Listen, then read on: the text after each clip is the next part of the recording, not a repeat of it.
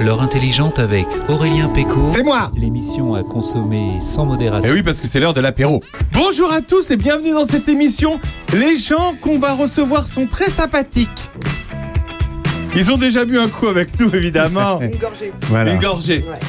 Bienvenue dans- sur Opus, la radio de vos villages. Vous êtes euh, avec nous jusqu'à 13h si vous nous écoutez le samedi. Nous sommes avec vous pour agrémenter votre apéro d'infos, de rire et de culture. Euh, C'est c'est- c'est ça, non? Ah oui, il y a plein de choses. Voilà. Euh, Ils sont les piliers de cette émission et sont les garants du niveau des verts et de la culture. Jean-François est avec nous. Salut Jean-Yves. eh ben, salut tout le monde. Tu vas bien? Ben oui, ça va. Mais de quoi il va nous parler aujourd'hui? Eh ben aujourd'hui, on va, on va avoir une petite minute qui n'est pas la mienne, c'est celle de Virginie. Tiens donc. Virginie Damon? Ouais, qui va nous parler, qui m'a demandé de parler d'un bouquin. Donc je vais parler de ce bouquin et puis moi je vous parlerai d'un magazine pour une fois et non pas d'un livre. Le- elle, elle est libraire à Charny, Elle est libraire à Charny. et Elle a des mots gourmands. Elle a des mots gourmands. On leur a proposé de passer à l'heure intelligente sur Opus et ils ont évidemment répondu présent. Toujours. Gigi et Nicolas, bonjour Bonjour. Gigi, vous la connaissez peut-être, vous qui nous écoutez, puisqu'avant elle travaillait à l'EHPAD de Charny. Eh oui, c'est Gilliane. Mais, mais, mais, mais aujourd'hui elle a changé de vie complètement. Oh, pas complètement. Pas complètement, elle nous racontera tout à Juste de public. Juste de public. Et Nicolas Deton, bonjour. Bonjour. Merci d'être avec nous, il arrive de loin, on le remercie beaucoup d'être venu jusqu'à nous.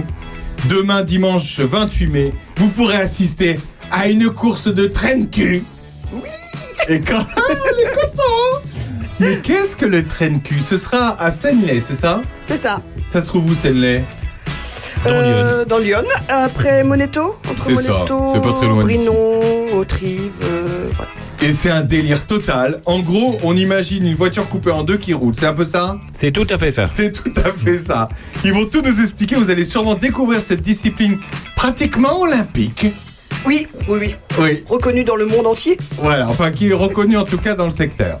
Oui, oh, Aurélie de Chambre sera avec nous euh, pour nous parler de la randonnée dégustative, dégustative semi-nocturne, qui aura lieu le samedi 10 juin. Les inscriptions, c'est en ce moment, c'est organisé par Charny Sport Tendance, section gym de l'USCOP de Charny. Mais aussi toutes les infos du coin de Plusier et bien plus encore. Vous écoutez le 80e opus de l'heure intelligente. Bravo. Bon apéro à tous, restez avec nous. On se retrouve après, juste après celle qui malheureusement nous a quittés. Nous a quittés quand? Mercredi soir. Mercredi soir, Tina Turner, évidemment, l'immortelle Tina Turner, la reine du rock and roll, qui a rejoint les étoiles. À tout de suite.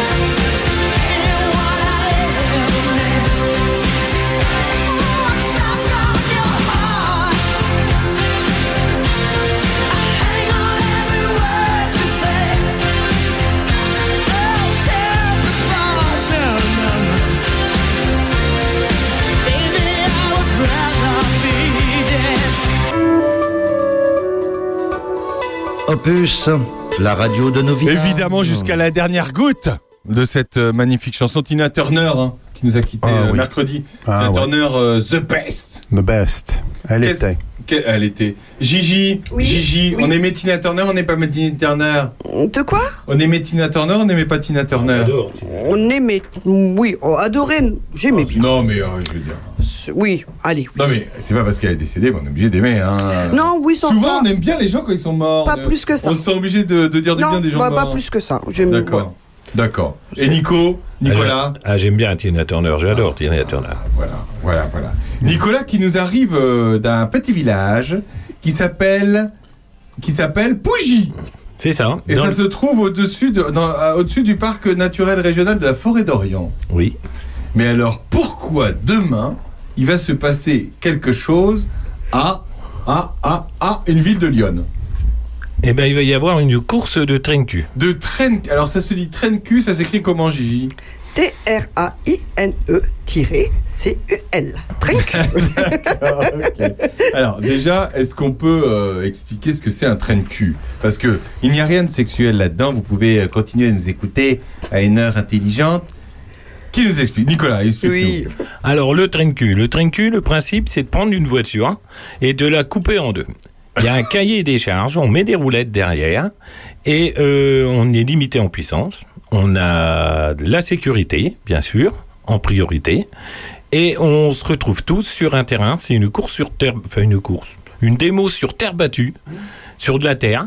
Et on fait des départs entre 5 et 10 euh, de front et on a un certain nombre de tours à faire. Alors bien sûr, il y a un petit peu de spectacle, il y a un petit peu de challenge, il y a un petit peu de tonneau, il y a un Alors, petit peu y a- on, on explique bien, il y a que deux roues. Bah, Il y a- deux roues. deux deux roues grosses avant, deux roues derrière. Il y a deux roues avant, deux roues derrière quand même. Il y a des petites roues derrière. Des Des roulettes. petites roulettes de diamètre de 20, 20 cm maxi. Alors, euh, c'est- euh, je veux dire, euh, ça a l'air euh, hyper technique, mais euh, c'est codifié. Mais qui a qui a fait la règle? Ah, bah c'est l'inventeur du sport. Et Qui- là, Ah, il y a un inventeur du train cul. Gigi, ah mais expliquez Gigi. on Gigi. va laisser parler Gigi. Je peux Allez. Gigi. Mon Dieu vivant. Enfin, non, malheureusement plus vivant. Le pauvre. Alors, en fait, c'est euh, Germain Tison qui travaillait dans les, dans les films, en fait, qui, qui était cascadeur. Enfin, qui, qui proposait des, des voitures Ouais. de cascade. Donc, il a travaillé pour James Bond, par exemple, pour Ah le bon? Cerveau. Mais un, un France, il est français? Ah oui, il est de Sennelay. Étienne, Ah, il est de Voilà. Donc, il nous ça a ça se passe malheureusement, là-bas demain. voilà, qui nous a malheureusement quitté en 2020. Ouais. Voilà, qui euh, donc euh, en fait euh, le monsieur Gobillot qui était euh, responsable du club de foot voulait faire une grande manifestation. Voilà, donc il a convoqué euh, monsieur Tison et euh, monsieur Duberc qui est aussi notre pilote euh, vétéran. Vétéran. Il a 74 ans. Ah La numéro 49 pour demain. la numéro 49 qui est encore là et bien là et plein- en pleine forme. Et donc en fait, ils les ont convoqués, donc Monsieur Gobillot. Et il a dit, euh, voilà, pour euh, la, la cérémonie, je voudrais un truc un peu original avec des vieilles voitures, des voitures de collection. Et Monsieur Tison, il a dit, ok, mais je veux faire une bêtise. Je, Ah, ah, ah, je vais dire le, je peux dire le mot connerie? une connerie. Il va faire une Je vais connerie. faire une connerie. Je suis en train de mijoter quelque chose. Je suis en train de préparer un projet. Et donc, en fait, euh, ils se sont réunis donc avec Monsieur Duberc, Monsieur Tison et Monsieur Gobillot. Et ils ont eu un temps de réflexion et ils se sont dit pourquoi pas couper une voiture en deux? Mais c'est quoi cette idée? Voilà. Et ben, vous Ils regardez. se sont dit on va couper une voiture en deux comme ça. Voilà. Bah, vous regardez dans le cerveau, le film Le Cerveau. Oui, bah oui. À un moment, il y a. Avec Louis de euh, Funès Non, euh, Bourville. Avec et- Bourville et... et, hum, Ah, j'ai perdu son nom. Pas l'un de l'autre. Belmondo. Avec Belmondo. Ah oui. Voilà. ah oui, et à un moment, c'est- il y a saute pas- un pont et la voiture se coupe en deux. Mais oui. Et euh, Belmondo lui dit Viens, monte dans mon cabriolet. Et c'est parti de là le délire En, en gros, ouais, c'est ça. Donc en fait, ils ont fait plusieurs essais. Ils ont essayé avec des roulettes de caddie. Bah, ils ont essayé avec euh, plusieurs choses, ils ont pas mis de roulettes. Après, ils se sont dit ça serait peut-être mieux avec des roulettes. Des roulettes fixes. Et ça, ça faisait mal au dos quand même. Donc après, ils ont dit, ils avaient mis des roulettes de Des caddie. roulettes de caddie, ouais. Ça n'allait pas non plus. Donc après, ils ont fait des suspensions et ils ont mis des roulettes. Et depuis, euh, ben, il s'est déposé un cahier des charges avec des diamètres et, et on a essayé toutes sortes de roulettes. Ça fait 27 ans que j'en fais. On en a fabriqué de toutes les façons. Ah, Attends, ça fait 27 ans, Nicolas, que vous faites de l'aide du train de cul? Oui. Le, le train de cul à 30 ans.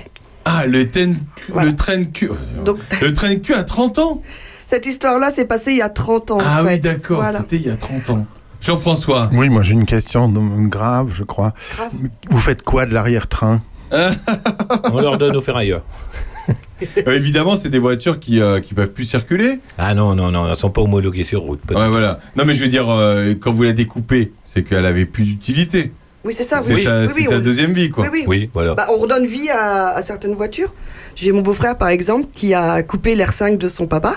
Ouais. Donc, euh, bah, euh, c'était symboliquement euh, voilà, la voiture de son papa. Il l'a coupée, l'a transformée en, en train de cul. Et elle roule encore, la 26. Voilà, qui, euh, qui roule encore, l'R5. Et donc, il roule avec la voiture de son papa. Alors, pour conduire, ça doit être compliqué parce que euh, au niveau direction, c'est-à-dire quand vous tournez à droite, est-ce que ça va vraiment à droite? Ah oui, oui, ça là-dessus, il n'y a rien de modifié, ça va vraiment à droite. Sauf que la gravité de la voiture, étant donné qu'elle est coupée en deux, a été modifiée. En accélération, on fait ce qu'on veut. Mais dès qu'on ralentit, il faut commencer à savoir ce que c'est qu'un braquage contre braquage, les ornières, les talus, les autres qui vous guident. Ah ouais. Mais euh, alors, c'est-à-dire que, euh, par contre, c'est pas des grosses roues derrière, donc ça veut dire que la voiture est, est un peu penchée. Oui, C'est ça. Ça, elle est inclinée, on va dire. C'est ça. voilà. Et Elle a une hauteur de 20 cm maximum normalement à l'arrière. D'accord. Mais euh, comme elle est inclinée, est-ce que quand on est au volant, on voit quand même la piste? Bien sûr. Oui, À part quand on s'appelle Gigi et qu'on fait un mètre. Bah, c'est ça ce que j'allais dire, faut être quand même assez grand. Bon, et Gigi, explique-nous, co- comment t'as découvert le train de cul? Comment j'ai Alors déjà euh, au départ, euh, nous on venait voir en spectateur puisqu'on a nos amis euh, qui venaient voir notre bande d'amis parce qu'à la base on est quand même une bande d'amis. Hein, et quand je dis amis, le mot est, est fort. Voilà, c'est- ce sont des vrais amis. Donc on venait voir le train de cul. Et mon conjoint était plus ou moins intéressé. Il faisait du motocross, mais bon c'était pas voilà. Et puis donc Nico cherchait euh, un copilote en 2014. Donc euh, mon conjoint a essayé. Moi je suis arrivée avec toute euh, ma panoplie euh, d'animatrice euh, que certains d'entre vous connaissent. Et bah voilà, après je suis tombée littéralement pas amoureuse mais presque de ce sport puisque c'est l'occasion de, de se défouler, de s'éclater, de, de changer d'air. Ah, c'est pas courant hein, quand même. hein. C'est euh, ah non, non, non. Vous êtes en club? Comment ça, comment ça fonctionne? Alors maintenant, oui, on est en club. Ouais. en Il y a un club qui a été créé et le club aura 30 ans l'année prochaine. Oh là là, alors là, là- vous, vous nous préparez peut-être un ah oui, gros truc? on est en train de préparer un gros truc. oui. Ah oui. Là ça Ouais. va être. Ça fait 30 ans. Il y a combien de clubs de train de cul en France? Alors, il y en a 5. Il y a 5 clubs dans 3 départements. D'accord. Il y a le département du 45, il y a le département du 77 et il y a des sous-divisions dans le cas- département du 89. D'accord, c'est dingue. Et on avait un club avant en Dordogne? On avait un club en Dordogne avant et on avait un club dans l'Oise. Et il a failli s'en monter un dans la Nièvre, mais pour l'instant. On n'a euh, pas de nouvelles. on n'a pas Donc de- là, vous, vous êtes, euh, Nicolas, vous êtes président du train de cul de 80 Salut, du, 89. du 89, qui se trouve du coup à, à, Seignolet. à Seignelay. À Seignelay. Et alors, le terrain, c'est à qui le terrain euh, de demain? Le, terrain, c'est un agriculteur à qui on loue. D'accord. Et voilà. Qui veut bien, euh, qui veut bien que son champ soit euh, labouré pour la journée. Ça fait 30 ans. Il a plus le choix. Ah, d'accord. Oui, non, mais ça fait 30 ans qu'on est dessus, donc euh, Ah oui, il oui. n'y a plus besoin. Du coup. Ah oui, d'accord. Mais il y a des entraînements, on s'entraîne? Pas besoin. Pas, pas besoin. C'est pas facile pour s'entraîner. Il faudrait un terrain. Le terrain, l'hiver, euh, souvent, il est pas tout, c'est pas accessible. Ouais.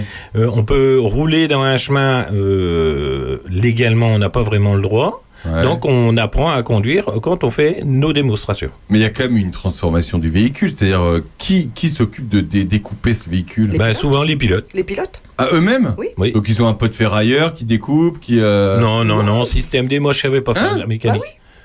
C'est-à-dire euh, la voiture de... Par exemple, il- ce qu'il vous a pas dit Jean-François, c'est que sa voiture, euh, il aimerait bien euh, la transformer en train de cul. Vous pouvez la prendre et la découper. Oui. Ah, c'est quoi comme voiture déjà? Attends. C'est quoi comme voiture Jean-François? C'est une Mercedes en ce moment. Ah, c'est une Mercedes. Ça va être compliqué, c'est une propulsion. Ah, Est-ce qu'on peut euh, transformer toute pas à moi. voiture en train de cul? Bah, il faut une traction avant. Euh, oui. Ah, Oui, bah Sinon, oui. ça va être compliqué. Ouais, ouais, compliqué. Ah Une oui. autorisation adéquate, Ah oui, voilà, d'accord. qui dépasse ok. pas 120 chevaux. Et moi, ma voiture électrique, vous pouvez la découper en deux ou pas Alors là, pour l'instant, on n'en a pas. Alors, on, su- on suit un petit peu l'évolution et quelques années de Ouais. retard, bien sûr, parce Ouais. que euh, on- on- c'est un sport qui reste accessible à tout le monde. Ouais. Il n'y a pas d'argent. C'est le premier Ça, et le dernier. C'est une philosophie aussi. Le premier et le dernier a le même lot. Ah bon? Oui. Ah, c'est sympa. Ça, qui a instauré ça?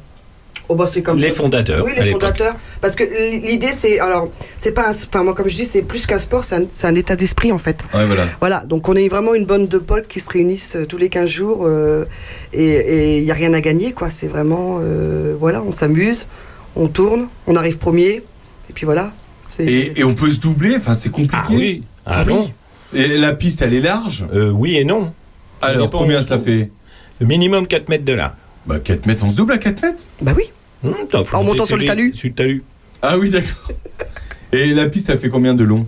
Ça dépend. Alors on a tout essayé. hein. On a des pistes qui font 350 mètres, euh, on a des pistes de 700 mètres. On a essayé une piste euh, presque un kilomètre. Dans 77, Oh, ça fait trop long. Ouais. Parce qu'on a une réserve d'essence de 5 à 8 litres, pas plus. hein. Ah, d'accord. Ouais, c'est pas le, le 50 litres euh, habituel. Ah, non, non. Ah oui, d'accord.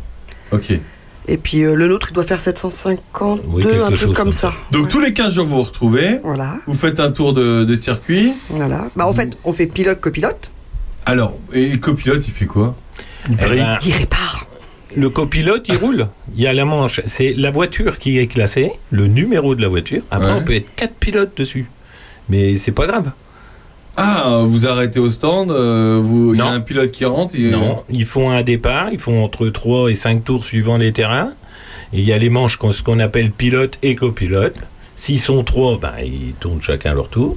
S'il est tout seul, il tourne à toutes les courses. Mais là, euh, c'est chaud. Parce qu'en fait, on peut pas faire tourner tous les trains de cul en même temps. En fait. Donc on part à 4 ou 5. Voilà. Donc là, c'est la manche pilote. Donc tous les pilotes roulent, font, font, font leurs 4 tours. Ouais. Après, le, pi- le copilote prend le relais et ainsi de suite, ainsi de suite. Ah oui, d'accord. Voilà. ok. Ah oui, d'accord. À chaque fois, c'est, euh, c'est, euh, ça peut être en et ça peut être en famille, par exemple? Ah bah oui. Moi j'ai mes cousins de Nantes là qui descendent, euh, qui descendent, enfin qui sont descendus même parce qu'on est, oui. Et des- c'est un peu le délire, c'est-à-dire euh, peut-être que tout le monde a envie un peu d'essayer, c'est ça, de rouler avec. euh, tout à fait. c'est un Voilà. peu le, ce qu'on peut pas faire sur la route, on le fait là-dessus. Oui, Peut-être, c'est ça. Donc moi, il y a mes trois enfants qui roulent, mes deux Ouais. garçons et ma fille. Quel âge ils ont vos enfants Euh, 29, 20 et 24. Ma fille a 24 ans. Et même un mineur, à la rigueur, il pourrait. Ma hein. à fille roule. Ma fille roule. C'est rigolo. À quel âge a ta fille Bah, elle a 18 ans maintenant, mais elle a commencé à 16 ans. Et le fils a. Oui, parce qu'au final, euh, c'est pas grave, c'est c'est pas dangereux pour. C'est comme un, ca- c'est comme du karting, on peut tant que c'est sur le terrain, c'est pas grave. Voilà. Hein, Jean-François? Oui, est-ce qu'il faut avoir son permis de conduire ou Ah, pas? très intéressant. Alors, non, depuis deux ans, en fait. Hein? Bah oui. Parce qu'avant, il fallait? Alors, oui, on, a, alors on voulait. Au, au départ, on était parti sur le code. Et en fait, on, s'est- on avait dit le code minimum. Bah, mais en fait, on le code? Bah voilà, c'est la question qu'on s'est posée en façon, réunion. dans un champ. On s'est réunis en, en équipe en, en 2021 et là on s'est dit mais en fait le code il sert à rien. Euh, Soit tu sais conduire une voiture, soit tu sais pas Il n'y conduire a une pas de voiture. panneau, il n'y a pas de feu rouge, Bah il n'y a rien. Mais c'était un peu voilà symbolique, c'était Mm. comme ça que ça avait été mis en place, on a un peu suivi le mouvement. Et en fait on s'est dit bah non, c'est pas de permis, par contre c'est 16 ans avec accord parental Ah, bah d'accord, oui. quand même. ouais. et Oui, certificat mais- médical. Même les voitures de course, il y avait des coureurs qui n'avaient pas le permis de conduire. hein. Tout à fait. Ah ouais. Mmh. Ah ouais. C'est pratique parce que maintenant on le perd vite fait. Donc. Mais comment vous êtes, Nicolas, vous êtes tombé devant, dedans comment vous? Nous, on faisait déjà un petit peu les sports mécaniques sur euh, de la terre, comme ça, pour rigoler, et puis ça a arrêté. Mais vraiment, on était une dizaine de copains euh, dans notre village. Et euh, on m'a dit, pourquoi tu fais pas du train cul ah, J'ai dit, c'est quoi ça? Et on m'a dit, renseigne-toi, c'est dans Lyon. Et donc, il y a 27 ans, 28 ans, parce qu'on a pris une heure avant, un an avant, pas une heure. Et euh, il n'y avait pas d'internet, hein, il n'y avait pas de portable. Donc j'ai pris euh, l'annuaire de Lyon et j'ai fait tous les garages. Et je suis tombé au garage de Pontigny qui m'a dit exact, j'ai une voiture, dans trois semaines on roule à Seignelay, faut venir voir. Donc je suis pris la voiture, on est venu voir, j'ai fait les photos, fallait faire développer les photos. J'avais un copain qui était qui habitait dans le même village que moi et euh, j'ai dit regarde, j'ai vu un truc, ils sont ils sont fous. Ah. Mais c'est super marrant. Et euh, euh, on a fait une petite cagnotte, on a acheté une R11. On a fabriqué la R11, on, on- on a galéré parce qu'il n'y avait personne pour nous aider. On était les seuls du département de l'Aube.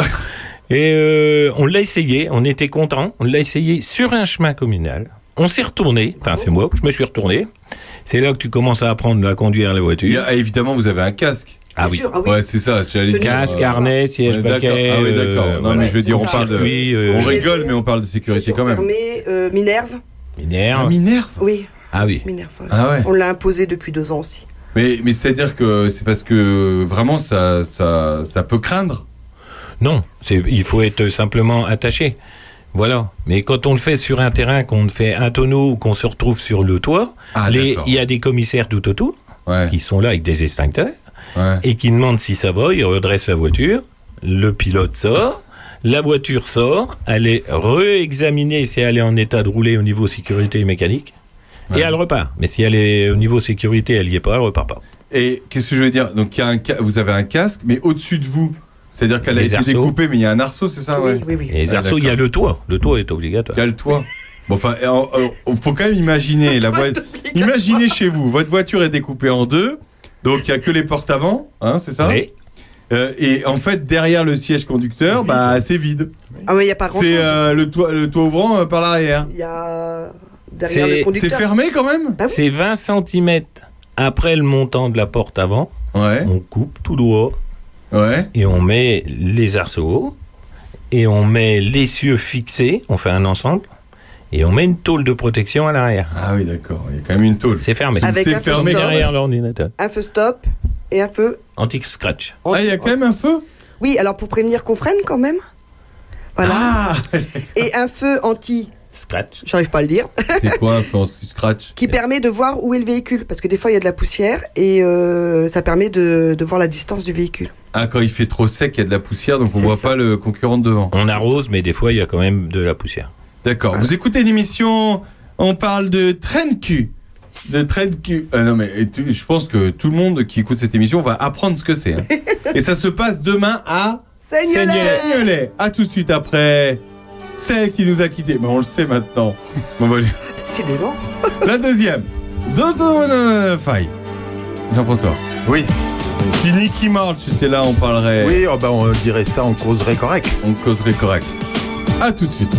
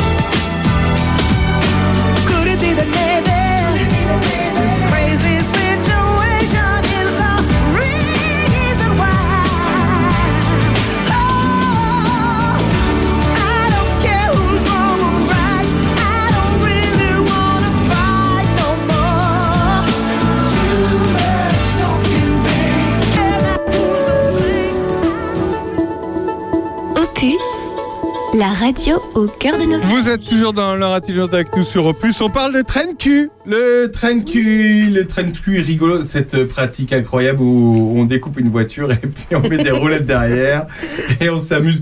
Et d'ailleurs, euh, ça cartonne sur TikTok. On Eh était en train de nous dire Gigi, qu'est-ce que c'est que cette histoire de TikTok? Nous sommes des stars de TikTok. Non mais avons- c'est dingue, c'est quoi le compte? Alors TCS 89, euh, Seignelay 89. TCS 89. C'est avec un A. Seignelay avec un A. Dit Et mon Nico qui met toujours un E. Et alors, et alors, il y a une vidéo qui a cartonné il y a quelques semaines, quelques mois, Euh, mois d'août. au mois d'août. Qu'est-ce qui s'est passé? Alors, je mets comme d'habitude euh, mes vidéos qui font en moyenne entre 1000, 2000 vues. Voilà, ça. Juste histoire de se faire un peu connaître, de mettre un peu de fun dans nos vies, quoi. Et là, je mets cette vidéo euh, bah, en rentrant justement de la fête de l'agriculture. Il était 10h du matin. Et à midi, je vais faire un tour. Et j'étais déjà à 100 000 vues. Ah ouais. Et là, je dis, il se passe quelque chose. Quelque chose de bon pour nous, parce que du coup, euh, voilà. Et en fait, ça grimpait, ça grimpait. Et moi qui suis un peu addict au téléphone, j'étais toutes les 10 minutes dessus. Et toutes les 10 minutes, on se prenait 20 000, 30 000 vues à chaque fois, à chaque Ah fois, à chaque fois. dingue. Et c'est arrivé jusqu'à combien? On est arrivé à 5 millions 2. Alors, comme on est à la radio, c'est très pratique. Qu'est-ce qu'il y a sur cette vidéo? Alors en fait, c'est les enfants de notre cher président, Oui. euh, Tristan et euh, Maxence. Maxence, qui euh, nous ont fait des siennes. Vas-y, raconte. Eh ben, ils sont arrivés. il y avait deux parcours, et sur les deux parcours, les deux voitures, il y en a une qui fonctionnait très bien et une qui avait des petits soucis, qui faisait des caprices, et qui s'est décidé à remarcher. Et ils sont arrivés tous les deux en même temps à la sortie des deux parcours, ce qui fait qu'ils se sont percutés et une voiture s'est retrouvée sur le toit. Ils ont pas fait exprès, évidemment. Ah non, non, à la base, c'était pas prévu du tout. Et ils arrivent à combien de kilomètres heure, par exemple, sur cette vidéo à peu près? Juste pour qu'on se rende. à- 50, 50, Je- je me rends 60. pas C'est compte. c'est quoi? C'est 50 km heure sur le terrain? Oui, à peu près? oui, oui, oui, 50, 60 km heure, voilà. C'est déjà pas mal. Euh, sur le toit à 60 km heure, oui. Ouais. Oui, oui. Mais Ouais. euh, avec euh, les arceaux et tout, il y a rien. Ce qui, ce qui, ce qui secoue le plus, c'est quand on remet la voiture sur les roues. Ah oui, voilà, c'est quand ça retape. de- C'est ouais. vrai en plus. J'ai mon beau-frère, pour la petite anecdote, qui a, nous a créé le tonneau Alzheimer. C'est-à-dire Alors- Dites, euh, dis d'une ancienne. D'une ancienne. Ancienne- Alors en fait, Euh, Gigi travaillait à l'EHPAD de Charny. c'est ça. Donc Elle euh, nous racontera tout à l'heure. Willy nous a inventé le tonneau Alzheimer, c'est-à-dire que dans la course dans le 45, euh, on entend tonneau, avec la poussière on n'avait pas forcément vu, tout le monde court, on redresse la voiture, mon beau-frère était dedans, ça va? Bah il dit oui, pourquoi il y a le drapeau rouge? Bah t'as fait un tonneau. Et bah ça a été tellement vite qu'il s'en est pas Ouais, rendu compte. pas bon. il était revenu sur ses pattes, pas sonné, la voiture pas abîmée, il s'en est même pas rendu compte. Et en fait, c'est juste parce qu'il y avait les, les commissaires avec les drapeaux rouges qu'il a dit Oh, bah, il y a quelque chose qui se passe. Est-ce qu'on peut transformer n'importe quelle voiture en train de cul? Alors bien sûr, il faut une voiture traction avant et une voiture avec un moteur de pas plus de 120 chevaux. Quelle est la, la, la- la voiture la plus courante qui est transformée en. en- Alors il y avait beaucoup de 205 à Ouais. l'époque. Maintenant, on a pas mal de 306. Ouais. Euh, on a des. On reste dans la voiture On a des Ford, hein. Ford Fiesta. Ouais. On, a, des. Clio, Twingo Twingo? Oui, Twingo. on a deux. La nouvelle ou R21. l'ancienne? Non, l'ancienne? Les anciennes. Pour l'instant, on reste assez avec euh, les anciennes. Mais il y a des projets. Il y a une C4 qui va arriver. Oui. C'est Il y a des voitures diesel qui sont Une là. C2, une C2. Une C2. Une C2 qui va arriver aussi. Une Express. Ah oui, on a l'Express, oui. La Une Express. 92. Ouais. Est-ce que on peut pas faire le modèle euh, le, le mo- Attends, qu'est-ce que t'allais dire Jean Ouais, ouais, J'allais dire que ce serait bien de faire ce genre de truc euh, au Koweït. Vous auriez des Lamborghini, des Rolls. Ah c'est ouais. malheureux. Ça Au fait plus de 120 Qatar. Des fois, on s'imagine à On se faire peut, des petits on peut faire le, la version break? Ça marcherait ou pas hein? Ah oui, enfin il y a que le devant, hein, donc le break Oui, on ne voit pas. rien. Oui, c'est vrai, c'est bête ce que je dis. Alors nous, des Mais fois, bah on oui, il s'am- n'y a que le devant. on s'amuse euh, des fois à s'imaginer un bus. L'autre Ah jour, ouais. on a fait un repas et on s'amusait à s'imaginer un bus, une limousine. Ouais, voilà. Mais à quel moment on la coupe? Enfin voilà, après c'est des délires entre nous. Quoi. Non, mais c'est c'est marrant. Alors, donc, tous les 15 jours, vous voyez, Hum. et tous les 15 jours, vous faites le délire. Vous êtes combien dans l'association Vous, que, monsieur le président? Alors là on a 40 inscrits. Ouais. C'est ça. 40, hein. 40 On a- voitures, du coup Non. 39, bén- euh, 39 pilotes, 6 bénévoles actifs. Donc, ce que j'appelle les bénévoles actifs, c'est les, les gens qui payent une assurance et qui peuvent faire du train de cul quand ils en ont envie, mais qui ne sont pas pilotes. C'est Ouais. juste pour le fun, un peu comme moi. Ouais. Voilà. J'ai pris une Toi, assurance. tu roules, euh, Gigi? Euh, alors, euh, Euh, euh, je, je monte dans la voiture, je passe la première et je tourne en rond. On fait des manches féminines. On a des femmes et qui viennent de plus en plus. On fait une manche féminine pour faire un petit classement. Et puis on peut faire une manche féminine euh, amateur pour rigoler, tout simplement. Quand tu dis la première, on peut aller jusqu'à quelle vitesse? Deux. Ah, jusqu'à. Ah, Il y a quelques voitures qui montent à 3, 3 jusqu'à Ouais, la mais Ça dépend où. qui sont préparées. Ah, non, mais c'est intéressant, c'est-à-dire à 50 km/h, on est en première. Non, non, deuxième. En deuxième. Enfin, c'est pas. Moi, je suis en première, mais je suis pas à 50 km/h. en on reste principalement en deuxième. Ah, attention. Bah, hein, c'est vrai qu'il faut euh, qu'il y ait un peu de coupe quand quatre- même. euh, faut qu'il y ait un peu de, de 4 à patate quand 5 même. tours de circuit, c'est comme si vous faites euh, 5 km à pied. Hein. Ah Descendez ouais. de la voiture. euh, Ah, c'est oui, oui. crevant C'est crevant Ah oui, oui, oui. Vous êtes le stress, Ah le ouais. stress euh, la voiture à contrôler, la poussière, la chaleur, la pluie quand il pleut, la boue, euh, voilà. Ah oui, c'est un peu Colanta sur roue, quoi. Hein. Hein, Oui, euh, oui, oui, ils sont un peu Tu maso, mais faire ça, JF, toi Alors pas du tout. Pas du tout. non, c'est- mais non. Ah, On aime ça Non, non, moi je m'occupe de l'arrière-train. Moi. Ah, oui, c'est un... Qui- on, on sait d'où ça vient le train cul, le mot. Oh, bah, Ah, c'est- bah, Bonne question, du latin euh. Non, mais on est en Bourgogne, alors train cul, gratte cul, tout est en cul ici. Bah, je pense que comme le train avant est enlevé, Ouais. peut-être train. euh, Bah, c'est le train arrière. train arrière, oui. pardon. Le train arrière. Bon, de toute façon, on a bien compris que c'est- c'était- c'est venu d'un délire. Et puis elle se euh, traîne les. Bah, c'est vrai qu'elle se traîne le cul quand même. C'est ça, Voilà. je pense que oui, Mais la base du sport, c'est le fair play. ah, J'ai l'impression quand même qu'il y a. fair play Ouais. ne vient pas ou il se fait expulser. Ah ouais Ah, on est intransigeant On lui là-dessus. botte le cul celui-là. On est là pour s'amuser. D'accord. Il y, a- il personne qui est là en mode il faut absolument que je gagne la course. etc. Oh, il y en a, hein, puis ils s'aperçoivent vite que. Ça reste une bande de mecs, j'ai envie de dire. Voilà. Ouais. Mais ça. ils s'aperçoivent vite que c'est quand même chaud pour pouvoir D'accord. gagner. Euh, Est-ce qu'il y a quand même de. Vous faites attention euh, justement à ce que les pilotes boivent avant euh, C'est peut-être une question un peu, un peu discrète, désolé. boivent mais- avant non, euh, Non, mais je veux dire, est-ce que, est que vous, vous faites attention à euh, ce que les gens soient dans un état de conduire? Parce que C'est marqué dans le règlement. C'est marqué dans le Il y a un règlement. Il y a un règlement. Il y a un règlement. D'accord. Ils l'ont tous les ans, ils le signent. D'accord. Et Voilà. c'est marqué Ils qu'on est, attention. on, on est susceptible de pouvoir faire des alcotests s'il faut. D'accord, ok. Mais je veux dire, vous avez pas de. Non, mais je veux dire, tout le monde est conscient qu'on conduit quand même un engin. oui, oui, euh, bien sûr, oui, oui. qui, euh, voilà, Mais il n'y a jamais eu de, de, de- d'accident grave, enfin, Jamais. jamais. ça c'est Non, bien. voilà. Ça, c'est Jamais, bien. Le- jamais, jamais. On a dû faire venir. Enfin, moi j'ai vu en disant une fois les pompiers, voilà, où euh, la jeune fille s'est retournée, elle a eu mal au dos, et dans le doute, on a préféré faire venir les pompiers. Elle est descendue, elle a fait une radio, elle est revenue courir l'après-midi.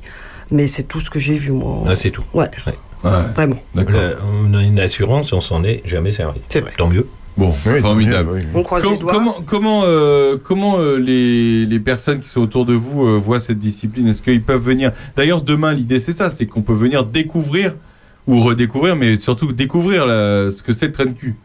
Et- Demain. Ils, ils sont étonnés. Ils nous prennent pour des fous.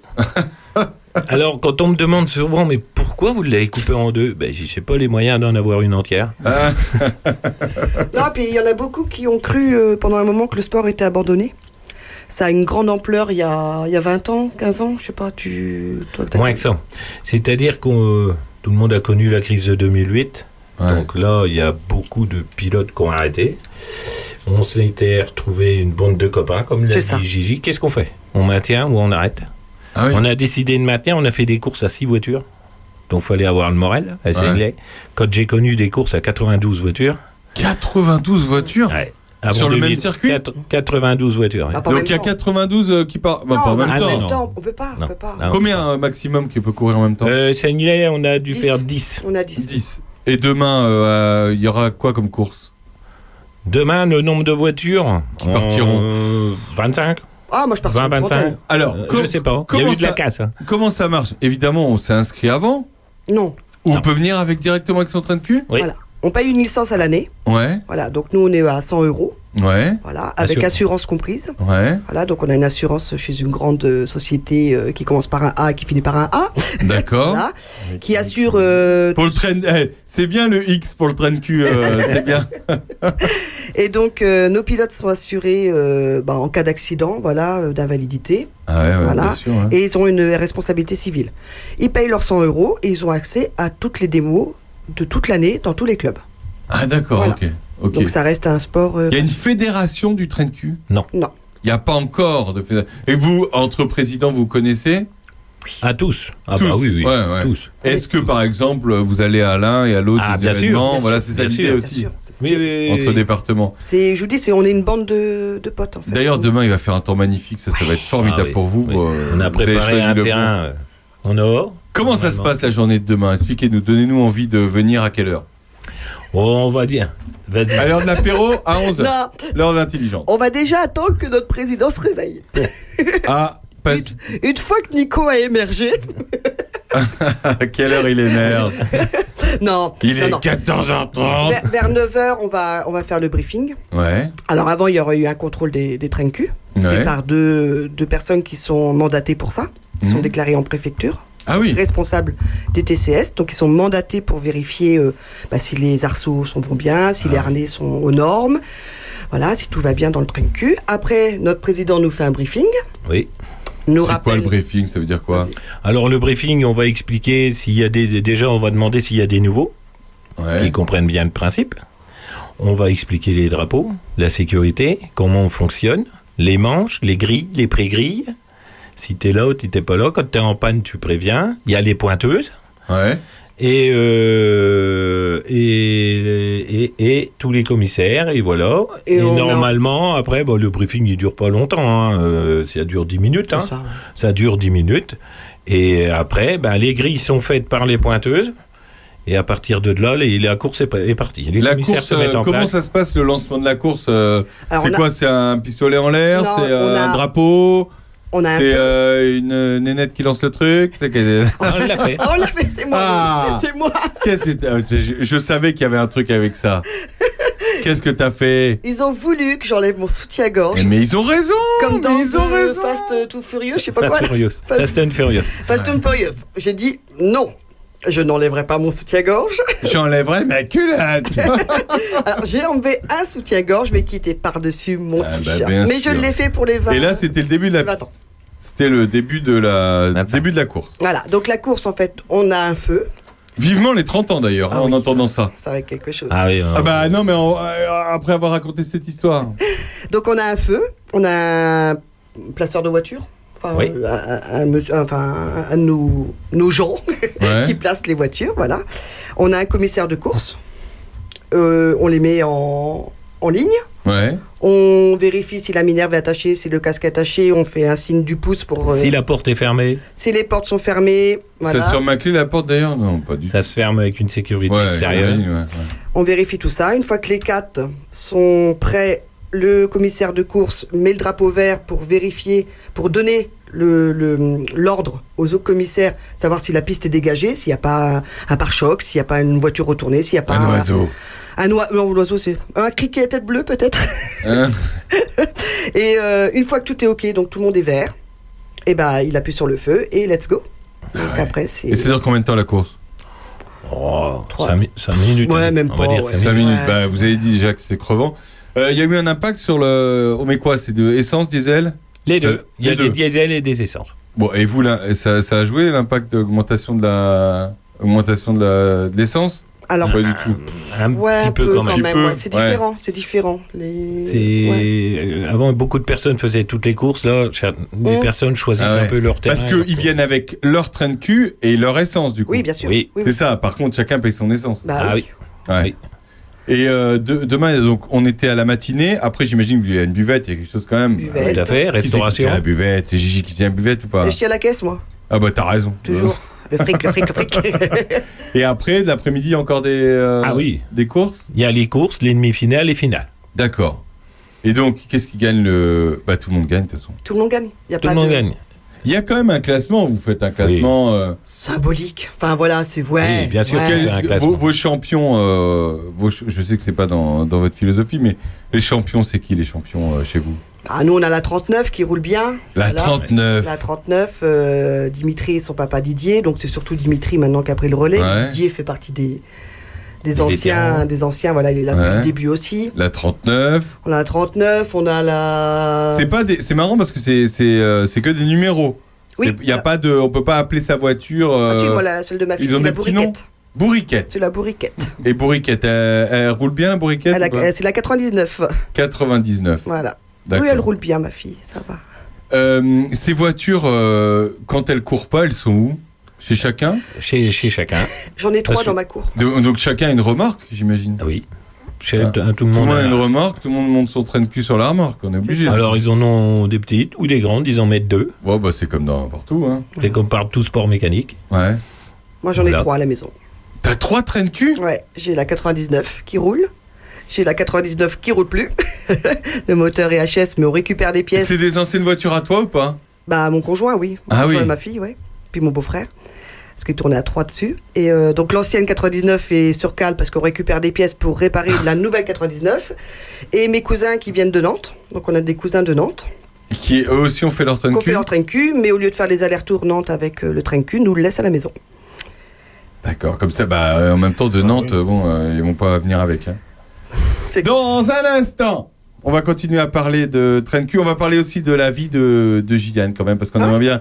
De Gigi, on aimerait bien savoir ce qu'elle fait en ce moment dans la vie. C'est vrai Parce qu'on l'a bien connu à Charny. Nicolas nous expliquera comment, un jour, il est arrivé dans le, sur la place de la mairie avec son train de cul. on se retrouve dans un instant après Jean-Louis Murat, Ah, Oui, parce qui qu'il lui est aussi Bah, lui aussi. nous a Il quittés. nous a quittés. Vous ouais. écoutez que des musiques de gens qui ne sont plus. Mais c'est pour leur rendre hommage, évidemment. À tout de suite. Comme d'habitude. Bah, comme d'habitude. c'est un peu ça. À tout de suite. J'avais perdu le goût des choses sans avoir idée de la cause. La naissance des temps nouveaux me surprit bientôt. La poussière bleue du chagrin levée sur tous les chemins où courait comme feu follet mon âme égarée. Puis ce sentiment nouveau, ce souffle sur ma peau, le plaisir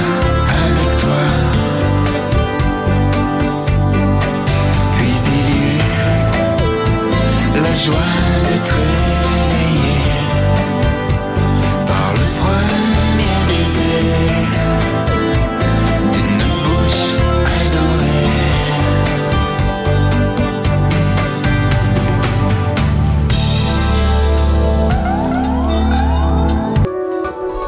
Opus, la radio de La radio cœur de village. On est à Seignelay avec un, Train de cul. un train cul, c'est demain, ça se passe. C'est à combien de kilomètres de Charny? Oh, bonne question. Oh, bo- bonne question. euh, euh, question. 45 45 Ouais. ouais, voilà, à peu près. Prenez Voilà. pas l'autoroute surtout. Prenez pas l'autoroute. Vous pouvez. Il y aura un parking, il y a tout ce qu'il faut. Il y a un oui, champ. Il y a un champ, il y a tout ce qu'il faut. Voilà. C'est la journée euh, délire. C'est ça. C'est ça, si vous avez envie de délirer, si vous avez vous amuser en famille, ça va sûrement vous donner envie de, de conduire autrement. On va parler de, si vous voulez bien, on a Aurélie au téléphone. Salut Aurélie Salut à tous. Comment ça va Charny Sport Tendance? Euh, Eh ben, section tout va bien, tout va bien, tout va bien. Eh ben oui, parce que le samedi 10 juin, on va faire une randonnée dégustative semi-nocturne. C'est ça. Donc j'imagine que c'est en fin de journée. Bah oui, semi-nocturne, bien sûr. Hyper intelligent le mec. Alors qu'est-ce qui va se passer? Ça part de, bah ça part du parking de Géo Trouve Tout. C'est ça, ça va se passer donc à partir du parking de Géo Trouve Tout. On va avoir deux boucles. Une petite boucle pour euh, les gens euh, qui veulent se balader et une un peu plus grande mais qui veulent se balader aussi mais un petit peu plus longtemps. Donc la petite boucle fera 7 km et on va partir à 20h30. Et la grande, on partira un petit peu plus tôt parce que sinon on n'est pas couché. Hein Bah c'est ça. Donc on partira à 19h30. Donc dégustatif, ça veut dire que éventuellement, il y a des choses à Ça veut dire que sur le parcours, voilà, sur la petite boucle, on aura un arrêt pour pouvoir déguster des bons produits régionaux. Et sur la grande boucle, eh ben, on aura le droit à deux arrêts. Ah, d'accord. Et alors, ils se font où ces arrêts? Le circuit passe par où? Alors, le circuit reste sur euh, Charny. Ouais. Donc, dans les hauteurs de Charny pour la petite, direction La Ferté. Direction la Ferté-Loupière. Ah bah oui, d'accord. Donc on va passer euh, plaine des Sur cochards, le- etc. Quoi. Voilà, tout à fait. Sympa. Et l'autre, eh ben, on va faire les deux vallées. On va partir euh, côté euh, Saint-Martin vers les oiseaux. On va s'en aller tout par là vers Saint-Martin et on va revenir sur l'autre vallée pour redescendre chez Géo Trouve Tout. J'ai l'impression, euh, Jean-François Farillon ici présent, que c'est hyper tendance ce genre d'événement. Absolument, mais euh, c'est très bien parce que ça, allie beaucoup de choses. La découverte, comme euh, par exemple nous avec notre balade gourmande, on découvre le Claude Rochy, on découvre des paysages, et là c'est la même chose. Donc là, ça part de Géo Trouve Tout. Il y a des gens qui peut-être ne connaissent pas cet endroit. C'est très sympa, c'est une très bonne idée. C'est votre première? C'est la première euh, rando dégustative. On avait déjà fait des randonnées euh, le, le soir qu'on avait arrêté bah, à cause du Covid. Ouais. Et puis là, on a dit, euh, eh ben, pour euh, égayer un petit peu l'histoire, on va pas faire une gourmande parce que sinon ça serait trop long et là, il faudrait préparer la soupe à l'oignon pour le Ouais. lendemain. Ouais. Mais du coup, on va juste manger un tout petit bout et à l'arrivée, on prévoira le dessert. Mais c'est sympa. Ce qui est sympa, c'est semi-nocturne. C'est, euh, ça va durer combien de temps Les 13 km, on les fait en combien de temps Bon, on va donner trois heures à peu près. 3 heures. Donc on part Donc à en fait, 19h30, on part, euh, on arrive on part, il fait jour et on revient euh, flambeau euh, allumé. D'accord. Donc euh, on- il faut venir avec sa lampe. Il faut venir avec sa lampe torche, avec des petits accessoires fluo pour faire joli dans la nuit. Ouais, bah oui, des gilets jaunes, tiens. Gilet jaune, Comme par casquette, hasard. t-shirt, collier fluo, euh, clignotant, euh, tout ce qu'on veut. Ah Des vraies lucioles. D'accord. Ah, on peut. ah, c'est vrai, on peut. ah, tiens, euh, Gigi qui est là dans ce studio. Gigi, tu connais peut-être Gigi, Aurélie? Ah, euh, je ne pense pas. Enfin, je sais pas. Gigi Gilliane de l'EHPAD de Charny? Ex. Peut-être. Ex, ex, ex, ex. Ex. Non mais je dis ça parce que tout de suite quand tu parles de, de, de fluo et de gilet jaune, euh, enfin pas de gilet, non mais tout ce qui est fluo, c'est Gigi. Non mais je pensais pas forcément au gilet jaune, je pensais pas surtout à, les- à tous les délires que tu nous as fait euh, à la, à la- quand tu étais à l'EHPAD de Charny. Moi? Oh bah, Non. Oh les délires. Non. Donc ça se passe euh, à Charny le samedi euh, 10 juin. Euh, Ouais, départ, je retrouve tout. Tous en fluo, c'est un peu euh, le, le sous-titre de cette euh, manifestation. Voilà, c'est ça. Et puis surtout, si les gens sont intéressés, qu'ils n'hésitent pas à se préinscrire. Mais euh, bon, le, le règlement se fera le jour J, mais comme ça, ça nous aide un petit peu à savoir euh, combien on sera. 06 78 60 63 26, c'est ton numéro. Ouais. Charny Sport Tendance Section Gym, on rappelle ce que, ce que vous faites Eh ben, on fait euh, du renforcement musculaire, de la danse, de la gym senior, euh, de l'école multisport, de la baby gym, bref, un petit peu de tout pour tout le monde. C'est ça, c'est ça. Et c'est tous les combien? Bah un peu tous les jours parce qu'il y a tellement de... Eh ben, on a les cours de MS le mardi soir, les cours de renforcement musculaire. Il y en a un le mercredi, un le jeudi, la baby gym le jeudi et la danse tonique le jeudi. Eh ben voilà, c'est génial. C'est 6 euros, comme ça au moins ça participe et ça rend flou les caisses de l'association. Voilà, c'est ça. Et en plus on passe à beau moment, on marche, on découvre Charny la nuit. Tout à fait. Voilà. Et on mange un petit bout pour euh, découvrir aussi les, les mets de nos artisans. Et en plus, bah oui, c'est vous prenez c'est euh, c'est les produits du C'est les coin. artisans du coin. Eh à c'est fait. formidable. Ça se passe à Charny samedi 10 juin. Euh, 0, je redonne le numéro comme ça tout le monde l'aura. 06 78 60 63 26. Vous demandez Aurélie, c'est elle. Ouais. Voilà, c'est ça. Tout À fait. bientôt Aurélie, merci. À bientôt. Merci beaucoup. Salut. Salut. C'est une bonne idée. Absolument. Mais Jean-Jacques Goldman l'avait déjà. Ah, déjà Il Bah a eu oui, ça déjà à Oh, l'époque. Il faisait des Il a- nocturnes. Bah oui, il y avait pensé. bah Vous oui. êtes dans l'heure intelligente avec nous Bonne idée. Tout de suite, c'est juste après, c'est Gilliane qui va nous parler de, de sa vie, sa reconversion. T'es d'accord? Oh bah si, y a que ça pour T'as pas le choix. À tout de suite. Un début de janvier, si j'ai bien su compter. Hmm, reste de fait tout bien veut très appuyé. De rue tout de Moïse, lequel a eu l'idée. Qu'importe, j'ai gagné la course et parmi des milliers. Nous avons tous été vainqueurs, même le dernier des derniers. Une fois au moins les meilleurs. Nous qui sommes nés au creux de nos mers, qu'il fait bon mûrir. Puis j'ai vu de la lumière, alors je suis sorti, j'ai dit.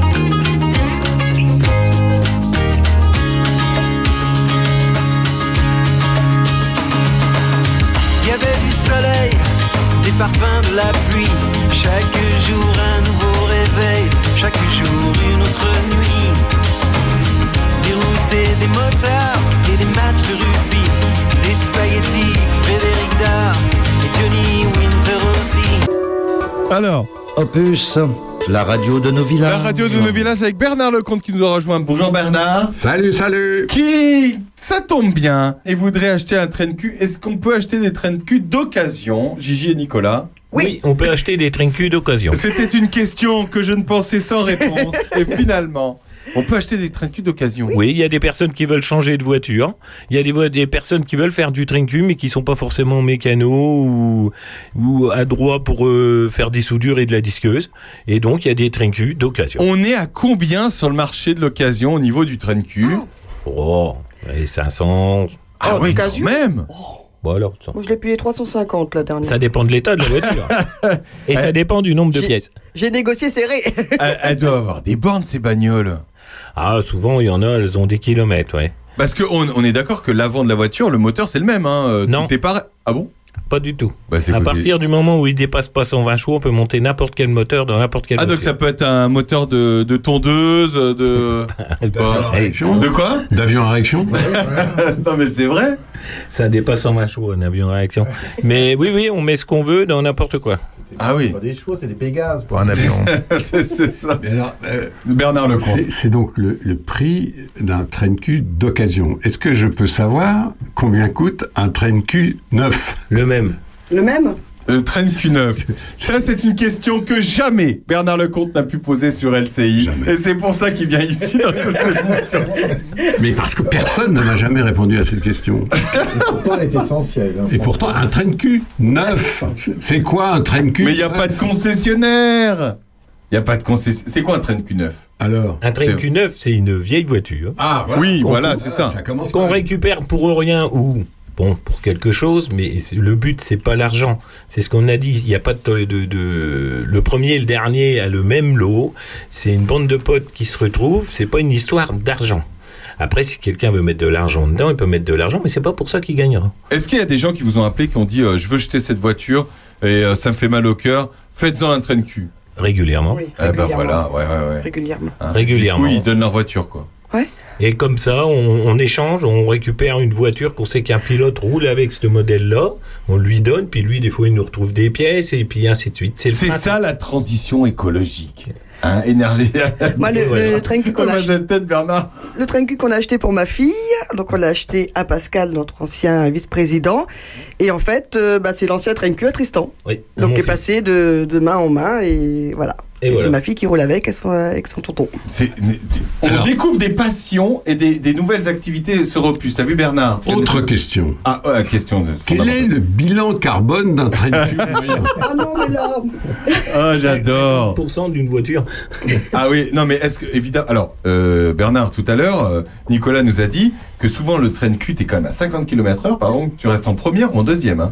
Donc au niveau bilan carbone, on doit pas être très très bon d'ailleurs, parce que ça doit consommer un max quand même. Bon, avec 10 litres, on fait la, la journée.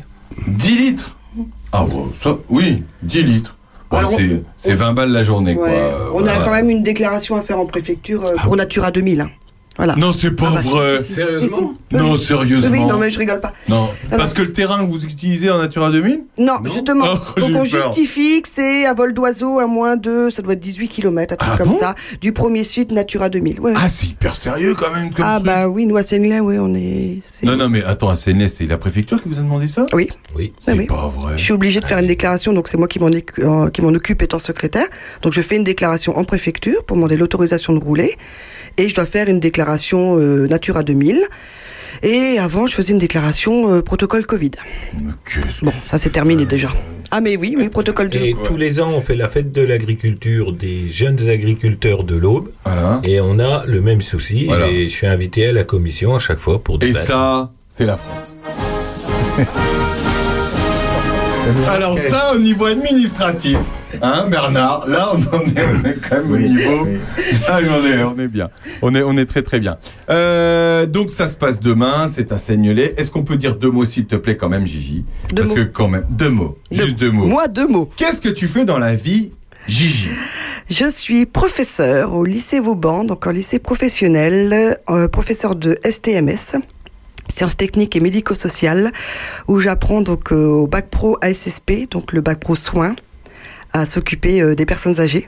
Voilà, donc euh, tout ce qui est toilette, animation, voilà, et je m'occupe aussi du bac pro euh, animation, où là je forme des futurs animateurs. euh, voilà. Et alors, pour ceux qui connaissent très, qui, et qui suivaient le, le groupe de euh, l'EHPAD de Charny, c'est ça. Eh bien, Gigi, elle était là avant et faisait des délires avec les personnes âgées, avec les seniors, avec les tamadous, Ouais. comme on dit. Eh ben, c'était génial. Ouais, c'était du bonheur. Parce 15 qu'en ans. fait, Gigi, vous la voyez à la radio, mais en fait, elle a toujours le sourire, c'est quand même dingue. Et t'as travaillé combien de temps à l'EHPAD de 15 Charny? Ans. 15 ans J'ai 18 ans d'animation en EHPAD et 15 ans à Charny, où j'ai c'est vraiment euh, j'ai tout donné. Bah ouais. Voilà, des escape games, des Harry Potter à l'EHPAD des sorciers, des thés dansants, des voilà, Des j'ai concours de lancer euh, de charentaise, euh, de charentaise, de charentaise, euh, des courses de fauteuils roulants aussi, euh, des karaokés en veux-tu, en voilà. des lotos, des thés dansants, vous Des avez déjà dit, j'en passe des meilleurs. Est-ce que je pourrais être invité un jour à un concours de lancer de charentaise? Bah, faudrait voir avec ma remplaçante du coup. Parce que je n'ai jamais assisté à un concours. Ah oui, ça doit être quelque chose. Et nous avons même fait de la radio. Nous avons fait Radio Lab Oui. pendant. On a fait 19 émissions. Ouais. D'ailleurs, on salue euh, Marie. Marie, Marie, qui, est, qui, Qui euh, est à qui travaille à. France Bleu. qui est à Avignon Qui est à maintenant. Avignon maintenant? Oui. Bah tiens, tu, si tu l'as, euh, tu l'embrasseras, Marie. Ça marche. Marie, qui Voilà. travaille sur France Bleu au CERF avant. Donc je, je, je fais ça maintenant. Je transmets euh, mes valeurs de bienveillance et de bientraitance auprès des jeunes, en espérant qu'une fois adultes et professionnels, ils prendront soin de, de nos aînés. Qu'est-ce qui t'a attiré vers d'ailleurs ce, ce secteur d'activité, euh, euh? Ça fait déjà, oh, ça fait dix ans que ça me, j'avais envie. On, on formait pas mal de stagiaires euh, à l'EHPAD. En fait, on recevait Ouais. des stagiaires aussi bien en animation qu'en soins. C'est quelque chose qui m'a toujours plu, transmettre, euh, apprendre, euh, voilà. Et euh, le, le chemin s'est fait dans ma tête tout doucement. Voilà, je me, j'ai passé un diplôme universitaire euh, en éthique et prévention de l'accompagnement de la personne âgée en 2018. Après, il y a eu le Covid. Et le Covid m'a littéralement euh, achevé, Ah puisque bon? ça a enlevé toutes mes valeurs, en fait, euh, de de- d'ouverture sociale. De, c'est-à-dire que le 15 mars, je faisais Harry Potter à l'EHPAD des sorciers. Le 17 mars, les résidents étaient dans leur chambre, à ne pas voir leur famille. Et, euh, et moi, le, le Covid, et, et je le dis là, euh, je n'ai pas supporté, en fait, de, de voir ces personnes qu'on enfermait, entre guillemets, en chambre, sous prétexte qu'ils allaient mourir du Covid et qui, à qui on empêchait euh, de voir leurs enfants. Et moi, je me suis dit, euh, je, suis, je suis qui en tant qu'être humain d'empêcher des gens de voir leurs propres enfants en fait. Et là, ça a été une remise en question, mais alors euh, d'une force phénoménale. Je me suis pris une claque dans la tête et en fait, je n'ai plus trouvé de sens à mon travail. Je, je, je pouvais rien faire, les résidents étaient en chambre. Déjà, tu trouvais pas de sens à cette règle-là. Ah non, mais totalement aberrant. Enfin, euh, enfermer des gens, les priver de voir leurs enfants. Enfin, Hmm. nous, on était confinés, mais on, voyait nos enfants quand même le soir. Moi, je rentrais, je voyais ma fille, je voyais mon conjoint. Là, pendant deux mois et demi, les résidents n'ont pas vu leurs enfants, leurs petits-fils, leurs euh, voilà. Je faisais des visios, mais des visios. euh, Mais personne n'avait connu ça avant. Donc euh, comment comment c'est arrivé? Comment les directives euh, de la de j'imagine euh, On peut euh, remettre à coup la Marseillaise Bah non, mais explique-nous. on peut remettre la Marseillaise en route Ouais, là ouais, parce bah que ouais. là. euh, Que- comment ça se passe? Du jour au lendemain Ta directrice, elle te dit faut, faut qu'on Ah fasse non, ça parce qu'on nous a dit ça? C'est alors c'est euh, jeunesse, c'est euh, pas jeunesse et sport, pardon. C'est euh, je vais pas y arriver. Enfin le ce qui nous dirige à l'EHPAD, qui a téléphoné un dimanche après-midi en disant on ferme l'EHPAD. Donc vous fermez votre EHPAD, vous enlevez toutes les personnes extérieures et vous mettez tous les résidents dans les chambres. Faut rappeler qu'en 2020 on savait pas ce qu'était le Covid. hein. Oui, déjà. Donc sur le principe, au départ, on a dit OK, voilà, on y va. Mais du jour au lendemain, les résidents étaient dans leur chambre. C'est-à-dire qu'on les, on les faisait manger dans leur chambre. Vous leur avez expliqué? Oui. Non mais est-ce que est-ce que alors enfin il y, a- y certaines personnes qui ont, qu'on qu'on peut-être pas dû comprendre pourquoi on les, a- on les enfermait. On leur a dit il y a un virus un dehors. virus. euh, Mais un virus, c'est ça déjà, c'est un virus, c'est quoi? On le voit pas, on sait pas ce que c'est. Je vous rappelle le discours de Monsieur Macron qui nous dit c'est la guerre. Donc là, on a des résidents qui ont connu la guerre. Ah bah c'est ça. Flashback, qu'est-ce qui se passe? On est envahi. Enfin, ils Le comprenaient poids des pas. mots, important. Ils comprenaient pas. Pas le droit de les approcher, pas le droit de les toucher, pas le droit de leur. euh, Moi, j'avais interdiction de les approcher à deux mètres. Donc, fallait que je leur parle à deux mètres. Vous avez déjà essayé de parler à une personne âgée à deux mètres? Parlez fort. bah, de- bon, j'ai une grande bouche, on va dire, mais c'est pas cohérent. Et du jour au lendemain, voilà, pendant deux mois et demi, ils ont été dans leur chambre. Jean-François. Oui, en plus, les décisions n'étaient pas du tout des décisions médicales, mais des décisions qui venaient de cabinets d'études. Euh, c'est tout, euh, qui ont été payés largement des millions pour euh, dire beaucoup de choses comme ça. hein. Bernard, tu te rappelles de cette période évidemment. Euh, comme, un petit mot là-dessus? Oui, je, je, je- disons que j'ai une petite nuance au départ, mais c'est pour être peut-être pire après. La petite nuance au départ, c'est qu'il faut bien reconnaître. On connaît bien les uns et les autres, on connaît des maires, on connaît des administrateurs, on connaît des directeurs de la santé, de ceci ou de cela. Moi, j'en ai rencontré plein dans ma vie.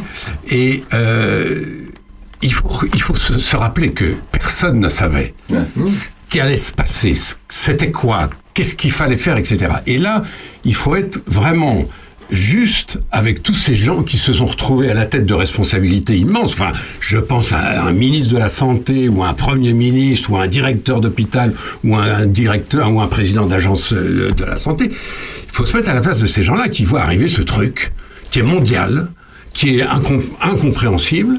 Et donc, voilà, il y, a eu beaucoup d'erreurs qui se sont commises, mais c'est pas parce que les gens étaient très bêtes, c'est parce que vraiment ce truc nous est tombé dessus mondialement, et bah, on a fait au mieux.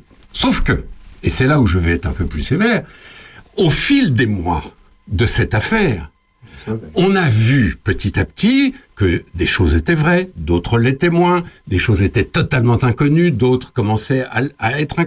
Bon.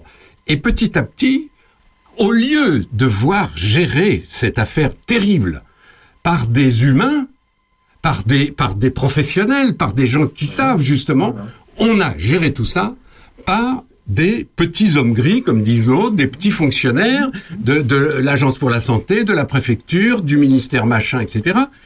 Et ces gens-là, qui évidemment n'en savaient pas plus, bien sûr, que les médecins ou les, ou les, ou les politiques, se sont immédiatement renfermés, et c'est ça la France, voilà le cocorico. On se planque, on fait ce qu'on nous dit, et surtout on réfléchit pas. Et on a, on a eu cette espèce de folie absolue, justement dans les EHPAD, que des gens mourraient dans les EHPAD sans avoir vu leurs enfants et sans que leurs enfants puissent aller les enterrer. Et là, on se dit, euh, attendez, d'accord, c'est compliqué de lutter contre une pandémie, d'accord, la Covid c'était terrifiant, on appelait ça le coronavirus au début, mais enfin qu'il y a quand même des limites. À, à la- il y a quand même la vie qui compte avant tout. On peut pas protéger des gens au point de les faire mourir ou au point de les empêcher d'enterrer leurs parents. Et là, on s'est rendu compte que trop, c'était trop. Et là, moi, j'ai un très mauvais souvenir de cette époque, comme des millions de gens, évidemment. Gigi Oui. Là-dessus. Ça a été compliqué, mais du coup, tu, j'imagine que tu as vu euh, des gens, des gens qui partent. euh, tu, tu as dû en voir beaucoup dans, dans ta carrière, malheureusement. Ça doit être euh, d'ailleurs, c'est quelque chose que tu apprends sûrement à tes, à tes élèves aujourd'hui. Oui. Ouais.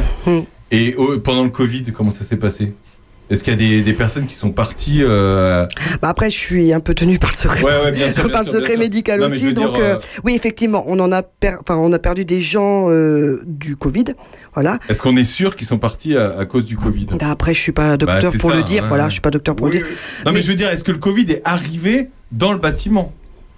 Ça, on. Ça, je peux pas. Ouais, enfin, on peut pas- ouais. ouais, Non, je- non, je mais suis un peu de- coincée à ce excuse-moi, je niveau-là. pose peut-être des Je suis- questions, Voilà, euh. je suis un peu coincée à ce niveau-là. Mais une chose qui est Enfin, sûre. tout a été fait pour que, en tout Ah bah cas, pour- protéger voilà. les résidents. On a eu le masque tout de suite. On a eu, on a eu une directrice qui a été hyper compétente, qui a suivi les directives. les directives à la lettre. Euh, comme vous disiez, euh, la bêtise humaine s'arrête à un moment où on autorise 30 résidents à manger en salle à manger. Par contre, en animation, j'avais le droit qu'à 6 résidents avec des masques et euh, un résident par table, par étage. Oh C'est-à-dire qu'ils mangeaient tous ensemble le midi. Par contre, moi, en animation, j'avais une table pour le premier étage, une table pour le deuxième, Bah, une table toi, pour le tu, chaussée. tu, tu en sais quelque chose avec les gens assis et les gens debout. euh, Bah, moi, dans mon bistrot, bon, c'était euh, une euh, personne euh, par table pour prendre un café, euh, dos à dos. Euh, et puis après, il y a eu l'histoire des. C'est- En fait, on a l'impression que c'est. En fait, on a tous l'impression, mais de ce Covid, que c'était euh, c'était une éternité. Et pourtant, c'était hier. Et euh, bon, on n'aimerait plus le revivre. En Non, fait, j'ai l'impression non, non, tous, non, non. mais. D'autant plus que ça se passerait plus du tout de la même façon. Non. Ah, je sais Parce pas. que Bah, la preuve, au les deuxième trois ou quatre premiers mois, de, Ouais. de- moi j'ai été sidéré de l'obéissance des Français. Ouais, Ce peuple ouais, seulement euh, rebelle, machin, réfractaire, révolution, etc. Qu'est-ce qu'on a été gentil, qu'est-ce Non, qu'on a, on été a eu doux peur, Bernard, on a eu peur. Oui, c'est la Mais peur bien sûr que c'est la peur, mais je dis pas le contraire. Mais enfin, objectivement. Or, aujourd'hui, si ça recommence, c'est plus la même peur. Non. Ça a pu être les mêmes euh, Ouais, réactions au ministre de la Santé, au porte-parole du gouvernement. Euh, S'il y a une nouvelle Covid qui arrive, je, moi, je veux pas être porte-parole du Ce qui gouvernement. est d'ailleurs, ce qui est d'ailleurs, euh, faut faire attention parce que ça se trouve demain, ce que je ne souhaite pas à tous. Mais si quelque chose arrive de plus grave, on dira oh c'est bon le Covid, euh, c'est bon on l'a passé. Eh ben il faudra, voilà, ça va être. Mais mais c'est vrai que le deuxième confinement, on l'a déjà vu. Hein. Euh, au premier, on mettait tous des masques, on faisait tous, euh, on se lavait euh, 12, 20 000 fois les, les mains par jour. Euh, déjà le deuxième confinement, on faisait tous un peu moins les choses. euh, et puis après, c'était terminé. Et puis, et puis les gens obéissaient parce qu'ils voulaient pas payer 135 balles, hein, c'est ça surtout. aussi. Ah, il y avait le, il y avait quand même, euh, il y avait quand même la.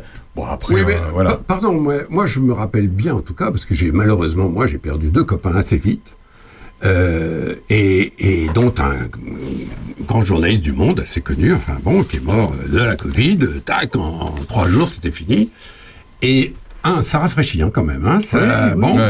Et deux, après, tu peux plus euh, prendre ce qu'on te dit de la même façon. Quand tu as été touché, soit par un parent proche, soit par un ami proche, ce qui était mon cas, tu te dis, attends, euh, premièrement, je voudrais pas que d'autres amis filent comme ça, et puis moi non plus. J'ai aucune envie, c'est vrai, la peur de mourir, pardon, mais quand euh, tu perds un copain simplement parce que il était, il avait pas de masque quand il était dans un truc, sa femme te dit, ben voilà, c'est comme ça, il est parti. Euh, tu, voilà, euh, tu rigoles pas, quoi. Voilà. Bon, tout ça, c'est c'est- c'est der- c'est derrière. Oui. Qu'est-ce que tu, euh, tu gardes en dehors de cette période, euh, cette vie à, à l'EHPAD de, de Charny? Qu'est-ce que qu'est-ce que t'en retiens? Euh, Évidemment, beaucoup de souvenirs, j'imagine. De délire aussi. Ouais, les, les délires, le l'amour inconditionnel que je peux avoir encore pour les personnes âgées. Ouais. J'ai changé de public, certes. euh, maintenant, j'ai des ados rebelles, mais euh, à travers mes ados, enfin mes élèves, je je- j'espère qu'ils vont prendre soin des aînés, comme moi j'ai pu le faire. Enfin voilà, et, euh, et je prends toujours plaisir. J'y vais régulièrement à l'EHPAD et je suis Ouais. toujours accueillie euh, avec sourire et avec euh, quand est-ce que vous revenez, quand est-ce que vous revenez, voilà. Bon, après, c'est une page qui s'est tournée, mais euh, ouais, j'ai vraiment passé des moments exceptionnels. Donc c'est vraiment le Covid qui t'a donné envie d'aller euh, sur C'est l'élément déclencheur. Ouais, voilà, j'ai fait une formation de formateur et puis euh, le lycée m'a appelé et j'ai sauté sur l'occasion. Ça a été l'élément déclencheur. Ça faisait déjà une dizaine d'années que ça me voilà. Et je m'épanouis totalement maintenant dans mon métier de, Bah, ça, de ça professeur. a l'air. Nicolas, vous faites quoi dans la vie, vous Alors moi, je travaille dans une coopérative agricole. Je suis dans l'agroalimentaire. Je suis Ouais. responsable d'un silo, les silos à grains, les tours en béton, dit les monuments des champs. Les monuments des champs. Voilà. Donc, en- donc en béton, vous Parce que maintenant, ceux qui font, ils sont plus en béton. hein. Exact. Nous, on en a sorti du village, c'est plus en béton, hein. c'est en. en- En paille c'est en paille. Et alors, monsieur, il est élu dans sa commune. Eh oui, je suis adjoint. Adjoint de ma commune. Je suis le troisième adjoint et euh, je suis pompier volontaire aussi dans la compagnie de pompiers de la commune. Eh ben voilà, bah, ça en fait des choses. hein. De quelle commune Une petite commune dans l'Aube, Pougy. Pougy, juste au 300 du habitants. parc euh, régional de. De, de, de, Le- du lac de la forêt d'Orient. Le lac de la forêt d'Orient. Magnifique. Magnifique, c'est très beau. Euh, ça se passe demain. Ça, ça. se passe à Seignelay. Toujours. Voilà, à côté de Moneto. Hein. Ouais. Ah, au côté de Moneto. de Moneto. Euh, comment on y va? Comment on, on peut expliquer comme ça à la radio comment on va à cet endroit? Le champ, comment on le trouve? Euh, Le plus simple, hein. faites au plus simple, hein, c'est un champ. le hein. terrain de foot Le, Le hein, terrain de foot le terrain foot de? De Seignelay. D'accord. Vous traversez Seignelay, enfin, de, de Moneto, vous traversez Seignelay. Attention, priorité à droite. et la dernière à gauche, euh, avant la grande ligne droite, on est là. Voilà, toute façon, vous allez nous Il y aura entendre. des panneaux. Ah, il y aura de la fumée. Il y aura de la, il y aura de la poussière. Hein C'est pas loin de Pontigny. C'est pas loin du, de Mont. de- ah oui, c'est ça. tout Oui, à c'est fait. ça, oui, oui, bah oui. C'est pas loin de Montigny. De Pontigny. Bah, Montigny aussi. Pontigny. Voilà, bah vous verrez la, fu- la, la poussière et puis les, le bruit. voilà, ça se passe demain. Une journée euh, fun, on peut appeler ça comme ça. Parce que alors là, vous nous avez donné envie de. Ouais, peut-être pas pour nous. Bah, vous, c'est du boulot. que nous on euh, organise. Donc, Bah euh, évidemment. voilà. Vous attendez combien de personnes? La dernière fois que vous avez fait ça, il y avait combien de personnes? Alors, euh, vas-y. Allez. Allez En général, on Allez, disait Nico. on attend à peu près 500 personnes parce que c'est pas une, une grande course publique. Et euh, Je déclare en préfecture 500 personnes. Oui. Ah, et on s'est retrouvé à Ouais, 1500. pendant le Covid. 2000. Et j'avais l'ordre. Oh, pareil. Alors, le Covid. J'avais l'ordre de savoir si la préfecture m'appelait, combien de personnes j'avais sur le terrain à l'instant où ils m'appelaient. Vous imaginez le délire Entrée gratuite, donc on peut même pas virer. faut leur dire de lever le doigt, et puis voilà. Mais tu. Et en fait, ce qui Ouais. s'est passé, c'est qu'on avait prévu 400 personnes, c'était vraiment en 2020. Et euh, sur, euh, sur France Bleu, il y a un auditeur qui a fait un jeu avec je sais plus quel animateur. Et l'animateur lui dit euh, Vous faites quoi cet après-midi? Vous restez chez vous. Et le- l'auditeur lui dit Oh, vous rigolez euh, Avec le Covid, ça fait des mois qu'on est enfermé, euh, je vais aller faire un tour au train cul de Seignelay. Et là, on, arrive, on a vu arriver Explosé. un monde. Tout le monde a entendu sur France Bleu, ils sont arrivés. Ouais, ça a été un truc de fou. La force des médias. Euh, Qu'est-ce que je veux dire Euh, Ça me fait penser à un truc, je ne savais pas, mais quand tu organises une manifestation, euh, euh, n'importe laquelle, tu dois effectivement, quand tu déclares la manifestation, indiquer combien de personnes vont être à la manifestation. Oui. Je ne savais pas, j'ai appris ça il y a, il y a quelques, il y a quelques jours. Euh, mais sauf que potentiellement, tu sais pas combien il va y en avoir. Ça, ça dépend. On peut donner un ordre de grandeur et il est logique que le préfet, par exemple, dans ses services, ait une fiche quelque part en disant ils sont combien là? Bah, ils sont ou bien 500 ou bien 10 000. Mais ce qui peut paraître, ce qui peut paraître finalement Mais logique. L'absurdité, c'est ce que vous venez de raconter. C'est-à-dire que ce principe, qui une fois de plus est plutôt du bon sens, Ouais. devient totalement absurde à un moment, À un moment. parce qu'il faut obéir au truc, au machin. Ça, ça, c'est- Là, par exemple, pour les 30 ans, euh, si Ça, on c'est dé- l'année prochaine. Ouais, si on dépasse pas 1500 personnes, on n'est pas obligé d'avoir euh, les secours. Ah oui, c'est ça. Voilà, on n'est pas obligé d'avoir À la partir croix. de 1500, il faut la croix. euh, Mais la comment croix on peut savoir que- combien de personnes on va avoir Donc on prévoit les secours. On les a, Ouais. on les a budgétés pour pouvoir euh, les avoir. Ça se passera où? Au même endroit Même endroit. C'est même date à la Pentecôte. Même date à la Pentecôte. Non, pas tout à fait. À la Pentecôte, date. mais la Pentecôte change souvent de date. Mais Oui, ouais. C'est quand l'année prochaine, à la Pentecôte suite. Bah, trouve-nous la date de la Pentecôte. J'arrive, j'arrive. Euh, le 19 mai. Le 19 mai. Voilà, c'est l'année prochaine. 19 mai 2024. Ouais. C'est les 30 ans du train de cul. Ouais, en espérant qu'il fasse beau, que, le- Bon, arrête un que peu. le terrain t'appelles. soit pas inondé. Un petit coup de téléphone à Evelyne Delia, c'est réglé. bon, Gigi et Nico, merci beaucoup d'être venus à nous. Ah oui, ça nous a fait grand plaisir. Bah, nous aussi, ça nous a fait grand plaisir. On a découvert une, une pratique euh, méconnue que Bernard aussi ne connaissait pas. Mais alors, moi, je, alors moi ça, fait, ça fait des mois d'ailleurs que vous êtes prévu. Euh, Gigi m'avait envoyé un message. euh, on va venir sur Opus euh, il y a des mois et des mois. Je dis, qu'est-ce que enfin, train de cul, c'est quoi? J'avais pas trop regardé, pas trop. euh, je m'étais dit, j'ai envie de découvrir en ce moment. Et, et voilà, j'ai découvert. Je voulais juste ajouter un Ajoute, petit, une ajoute. petite petite chose qu'on n'a pas parlé. C'est que le Trincu aussi, pourquoi il est revenu avec du succès? C'est qu'on a des jeunes qui sont arrivés. Et à partir de 16 ans, on peut conduire les voitures. Mais à partir de 12, 13, 14 ans, les jeunes, ils aiment bien bricoler. Bah, bien sûr. Donc ils viennent bricoler. C'est un des arguments phares aussi du dossier en préfecture. C'est pendant ce temps-là, ils traînent pas dans les rues. Ils apprennent. Ils se tapent sur les doigts. Ils, ils- ils se Il débrouillent. faut un peu de mécanique. Ils font de la ils mécanique, ils- ils font leur mobilette, leur moto, leur truc, et ils bricolent sur les trincus, et ils viennent pour conduire. Et après, ils sont après ça tout le temps. Ils ont une passion qui coûte, qui coûte quasiment rien. Et voilà. Bah, ça c'est bien. C'est une bonne idée. C'est une bonne idée. Surtout une grande Et amitié. moi, je tenais vraiment à remercier nos bénévoles. Bah oui. Parce que. Alors, je nous remercie en même temps à Nico et moi et, et- et tous les membres du bureau et tous nos bénévoles qui sont là, toujours présents pour installer, pour ranger, pour servir à la buvette, pour être commissaires, nos commissaires, parce que sans eux, on ferait rien. Ah oui. Voilà, euh, on a toujours voilà nos, nos bénévoles et je tenais à les remercier. Du coup, profiter de cet instant radio pour euh, pour les remercier parce que sans eux, sans nous, eh ben le club il serait pas là. Bah, de toute façon, comme un peu toutes les associations, Partout, hein, partout. JF, hein. On en sait quelque chose. On en sait Et c'est pour chose. ça que nous, nous, nous, euh, nous nous réunissons à trois comités pour faire quelque chose aujourd'hui parce que c'est plus facile. C'est vrai que les bénévoles prennent de l'âge et souvent ne sont pas remplacés. Ouais, Voilà. souvent. C'est vrai qu'on est quand même dans. Il, faut savoir se renouveler euh, et puis être bénévole, c'est prendre de son temps en plus de son temps euh, personnel. Absolument, ouais. Mais euh, quand ça se passe bien et finalement, et moi c'est ce que je pense aussi euh, du bénévolat, c'est euh, il faut qu'on vive tous ensemble, un, tous ensemble un moment de un moment de vie de partage. Et si on prend du bon temps, bah, ça donne envie de venir aussi. Oui, et Voilà. puis il faut trouver des, des attractions, quelque chose qui attire les jeunes. Voilà. Ouais. Voilà. Bon, ben merci beaucoup d'être venu à nous en tout cas. Merci à vous. Gigi Nico, super. Avec le sourire, hein, Gigi. hein. Toujours. Toujours. C'est incroyable. J'ai jamais vu une femme qui sourit autant. On se retrouve euh, dans un instant après France Gall. Viens, je t'emmène à Seignelay demain. 28 mai. Bon retour chez vous. Merci. Merci. Au revoir. Qui a posé les yeux sur moi Toi qui me parles pour que j'ai moins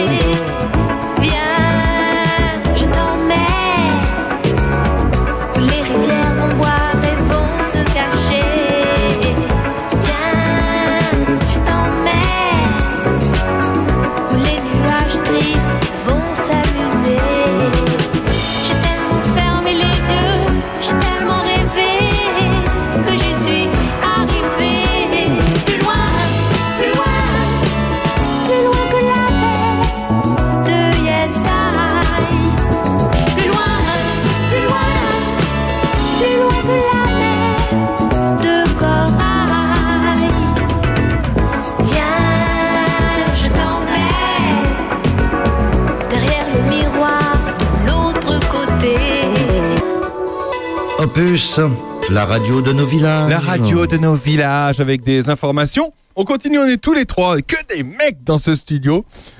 Euh, merci messieurs. Euh, le marché nocturne des commerçants aura lieu, aura lieu, aura lieu le samedi 1er juillet. On vous le dit tout de suite parce qu'il faut le marquer. Vous savez, ce grand marché nocturne à partir de 18h dans le centre de Charny, où il y aura un concert avec le groupe First Time à 20h, des nombreuses animations, euh, c'est le soir évidemment, et c'est toujours très sympathique Ah ouais. cette, euh, cette euh, soirée. Euh, Qu'est-ce qu'il y a d'autre? Euh, petite, euh, petite information, le 14 octobre, alors je vous le dis ça parce que ils ont sorti l'affiche tout de suite, un bal country aura lieu le 14 octobre 2023 à la salle polyvalente. Oui, ils ont déjà pas mal de réservations, dis donc. Mais ça, c'est dingue. Le country, ça prend une ampleur bah, sur- à Charny et ailleurs. Euh, évidemment, euh, soirée. Bah, ils ont fait ça l'année dernière. D'ailleurs, j'y étais. j'y étais. Euh, c'est un repas et puis euh, c'est les fans de country. C'est c'est marrant, cette, cette, cette- avec les Black Hills, évidemment, organisé par les Black Hills. T'as déjà dansé le country, euh, Bernard Lecomte? Non. Non. Merci, Bernard. Ah, bah, ce sont des danses en ligne. Moi, j'aime pas trop les danses en ligne. ouais. Ouais. Ouais, je suis un peu comme ça aussi, mais. euh, Hmm. Bon. Mais ça plaît. Alors, ça plaît, et puis après tout, euh, Pourquoi pas, hein euh, ça fait de mal à personne. Hein, Non. Non, non, mais bien sûr, bien sûr. Euh, ouverture, euh, ouverture exceptionnelle des portes de à l'abbaye des Écharlis, à l'abbaye des Écharlis, le refuge, le ranch de l'espoir, c'est le 24 et euh, 25, et ben samedi aujourd'hui et puis demain de 10h à 18h si vous voulez adopter un chat, un chien, une chèvre, peut-être une chèvre, et ben vous allez à Villefranche-Saint-Phal évidemment. Programme des, des portes ouvertes euh, disponible sur le, le site du Ranch de l'Espoir. Euh, Qu'est-ce qu'il y a d'autre Euh, Journée nationale des enfants disparus, c'était hier. Alors, voilà, bon, 25 mai. ça, c'est pas très drôle, mais, euh, mais c'était ça. Qu'est-ce qu'il y a d'autre? Euh, On a des informations? Euh, Il y a une messe demain, euh, non, le 4 juin, à Saint-Martin-sur-Ouane. Ouais. Euh, mais une messe en célébrer la- l'église de Saint-Martin-sur-Ouane, c'est pas souvent. Ben non, ça mais le dit. voilà. Voilà. Alors, on sait comment d'ailleurs sont organisées les messes sur le territoire. On, on sait jamais parce que euh, moi je regarde. Si si, mais tu messes. as tu as si si tu as un- comment pas un menu, mais enfin bon tu as les dates c'est à l'avance. C'est la paroisse qui, qui peut te renseigner euh, parce que la, la paroisse Saint-Lazare c'est pas que Charnieret de Puiset, c'est Toussy, c'est Champignelles, c'est pas mal de. de- Nous, on est la paroisse Saint-Lazare. On est dans la paroisse Saint-Lazare, ouais exactement. Alors, ce qui est important, c'est de rappeler que de temps en temps, une messe dans une église comme celle de Ça permet de la sacraliser. c'est très important pour la pérennité de ce patrimoine-là. Parce que c'est parce qu'il reste encore des gens qui vont à la messe dans ces communes-là que ces églises sont euh, des objets de culte. Sinon, elles vont devenir des murs en pierre, Ah oui. et euh, soit des ruines, soit euh, des, des cafés, ou mieux d'ailleurs. Et on en a parlé la semaine, La semaine dernière. dernière, C'est un peu dit. le coup de l'ouvrir une fois par an. Là, L'ouvrir une fois par an pour qu'elle soit sacralisée, pour pas qu'elle soit désacralisée justement. C'est un peu comme les, euh, excusez-moi, de, de- du, du croisement qui n'a rien à voir, mais qu'un peu comme les débits de boissons. Un peu. C'est le débit de boisson qu'il faut utiliser. Si tu veux garder ta, euh, pour le ta garder. licence 4, oui. Hmm. T'es obligé de, de l'ouvrir. Oui. Euh, le vide-grenier de Fontenouille aura lieu le de, c'est dur à dire. hein. Le vide-grenier de Fontenouille aura lieu euh, le 3 juin euh, samedi prochain. Euh, structure gonflable, glace à l'italienne, balade en poney. Hmm. C'est dans le centre-ville de Fontenouille, 89 120 Charnieret de Puisé évidemment. Euh, et ben voilà, c'est déjà pas mal d'infos. Ouais, euh, bon. Et puis la Gadop, évidemment. La Gadop, la Gadop. Demain après-midi. Voilà, alors euh, il a encore temps de réserver. Euh, parce que c'est mieux de savoir là aussi combien il y a de monde euh, pour euh. Roméo et Juliette, c'est demain. Ouais. Et À Chevillon. À Chevillon. À Chevillon à C'est 20 une très belle sable de, de Chevillon. Roméo et Juliette euh, en mode euh, pas revisité, hein. Roméo Non. et Juliette euh, classique. Oui, hein. Voilà, classique. Oui, pour une fois, c'est pas. C'est du, du, du classique. voilà. Du classique. On va parler d'un livre aujourd'hui et nouvelle rubrique grâce à Virginie Dabon. Oui, voilà. Et on la remercie, notre Virginie nationale, libraire à Charny, jeune libraire à Charny, qui a proposé cette semaine, enfin plutôt euh, Jean-François a proposé à Virginie, de parler d'un livre. Voilà, je lui ai dit, Virginie, est-ce que c'est possible que chaque semaine, vous nous parliez d'un bouquin qui, qui vous plaît? Elle m'a dit, bah oui, pourquoi pas. Donc là, tout à l'heure, elle m'a envoyé quelque chose. Euh, c'est un livre d'Alice euh, Guéraud qui s'appelle Sambre, comme la, la, la rivière, la Sambre. Alors, c'est pas très gai, mais c'est vraiment très intéressant puisque c'est un bouquin qui a reçu deux prix, le prix du livre du journalisme 2023 et le prix Polar et Justice 2023. Alors, c'est quoi? C'est la radioscopie d'un fait divers qui est un documentaire. Euh, elle retrace l'enquête du point de vue des victimes, euh, qu'elle a été, qu'elle- que, que l'auteur a été rencontré, bien en- entendu, afin de mettre en évidence les nombreux dysfonctionnements de la justice qui ont pu permettre, et ça c'est quand même dingue, à, à Dino Scala de violer pendant 30 ans sans être inquiété de quoi que ce soit. Donc là, évidemment, c'est un bouquin. C'est un bouquin engagé ou ça C'est pas, un roman, bouquin hein. engagé, c'est un bouquin qui qui montre que vraiment il y a des manquements un peu partout et que si on était un peu plus sérieux, ben, peut-être qu'il n'y aurait pas ce genre de choses. Et puis a-t-il eu des euh, des gens qui l'ont aidé? Enfin bon, voilà, il faut lire le bouquin et c'est ce que recommande donc notre Virginie. D'accord. Il y a eu euh, en deux secondes, Bernard, ça nous fait euh, forcément, ça fait écho à des grands drames judiciaires, des affaires qui, qui finalement ont accusé des gens et c'était pas eux. Et ça, ça, c'est de tout temps. Hein. Oui, et c'est pour ça d'ailleurs que ça c'est intemporel et que ça fonctionne toujours. C'est parce que d'abord ça touche à l'humanité. Ça touche au cœur quand on apprend, par exemple, que euh, des enfants ont été violés pendant des, des années, etc. On se dit mais mais c'est pas possible. Bon. Et deuxièmement, toujours depuis que la littérature est la littérature, c'est-à-dire depuis les Romains au fond et peut-être même avant, tout ce qui est polar, ça fonctionne. Parce qu'il y a du mystère, parce qu'on se dit, tiens, mais alors c'est lui qui a tué, c'est pas lui qui a tué, euh, pourquoi le flic était pas là, euh, est-ce que l'autre a trompé, etc. Ça marche toujours. Et c'est une bonne nouvelle, ça continue de marcher. Alors si en plus, on peut concilier cette passion pour le polar, euh, pour les interrogations, il y a des millions de gens qui adorent le polar. Et en plus, une cause noble qui est justement la violence intrafamiliale, la violence faite aux femmes, etc. Eh ben, c'est pas mal d'avancer un petit peu dans cet esprit-là. Là, je pensais plus à vraiment euh, aux affaires judiciaires. Comment euh, euh, ça n'a rien à voir, mais j'aimerais, j'aimerais qu'on en dise deux mots parce que c'est un truc qui me vient. Pourquoi on a toujours dans l'inconscient collectif, on a toujours l'impression que quand les gens sont jugés, ils sont pas assez jugés pour ce qu'ils ont fait? Tu vois ce que je veux dire? Des fois, on, on a l'impression d'entendre à la, à la télé ou à la radio ou voir sur les réseaux sociaux, tiens, il a pris tant d'années de prison, mais on se dit, mais, oh, mais ça vaut beaucoup plus. Là, là, Aurélien, tu penses pas à Sarkozy, là? Non, Non, bah, moi, je- Sarkozy, je me suis dit un je- truc, je me suis dit, bah, les deux, ils en ont mis du temps, Voilà. c'est ce que je me suis Moi, dit. je, je blague avec ça, mais en même temps, c'est pour te dire, oui, bien sûr, il y a beaucoup d'éléments, euh, surtout dans l'actualité, qui font qu'on se dit, mais enfin, ce type euh, qui a failli tuer un policier, le lendemain il était dehors, ce type qui a brûlé euh, un magasin, euh, il connaîtra même pas la prison, et le type qui a tué quelqu'un, il connaîtra en tout et pour tout un bracelet. Et à chaque fois, on se dit, ouais, c'est vrai que c'est quand même pas terrible. Alors, un, il faut pas oublier euh, il y, a, il y a ces décisions de justice-là, dont on entend parler par la télé, par les journaux, etc. Et puis il y a toutes les autres, celles dont on n'entend jamais parler. faut pas non plus déconner. La justice a certainement beaucoup de défauts. En France, c'est tout à fait clair. Mais enfin, c'est encore une justice raisonnable, qui marche, qui est équilibrée, qui obéit aux lois, etc. On n'est pas euh, en Russie ou dans une dictature euh, sud-américaine. Donc, euh, euh, il faut il faut tenir compte de ça. Ce qu'on entend, nous, c'est évidemment les choses qui nous choquent, c'est logique. C'est le principe des médias d'ailleurs. Euh, hein, on, on dit toujours, euh, les médias s'intéressent pas au train qui arrive à l'heure. hein. Non, c'est c'est clair. Ben, c'est un peu pareil avec la justice. Quand il y a un gars qui a été arrêté et puis qui passe en jugement et qui est condamné à, à trois ans de tôle, par exemple, euh, bon, personne va jamais en parler parce que bon, bah, c'est d'une banalité. Le mec, je sais pas quoi, il a braqué une banque ou il a volé une bagnole ou que sais-je. Bon, il faut pas oublier que tout, tout ce qu'on, tout, tout ce qui se passe, c'est pas ce qu'on voit dans les médias. Hein, c'est un journaliste qui dit ça, hein, franchement. Je suis très très ferme Il faut là-dessus. prendre du recul par rapport à ce qu'on voit ou ce qu'on entend. Il faut prendre du recul, il faut toujours se dire ce qu'on nous montre là, c'est pas toute la vie, c'est pas toute la vérité, c'est pas toute l'histoire et, et c'est pas la faute des journalistes.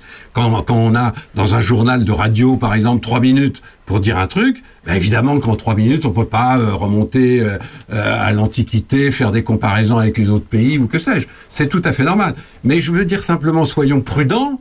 Euh, quand vous entendez, surtout en ce moment, hein, parce Ah que oui, oui, c'est- parce que il y a un mot que j'ai pas encore prononcé, mais qui est quand même fondamental, c'est qu'en plus des médias, maintenant il y a les réseaux sociaux. Oula, oui. Et que les réseaux sociaux déforment entièrement tout ça. Hmm.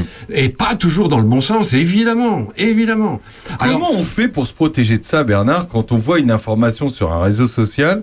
Comment on fait pour se dire oh là là, mais euh, est-ce que c'est vrai, c'est pas vrai? Comment je vérifie l'information?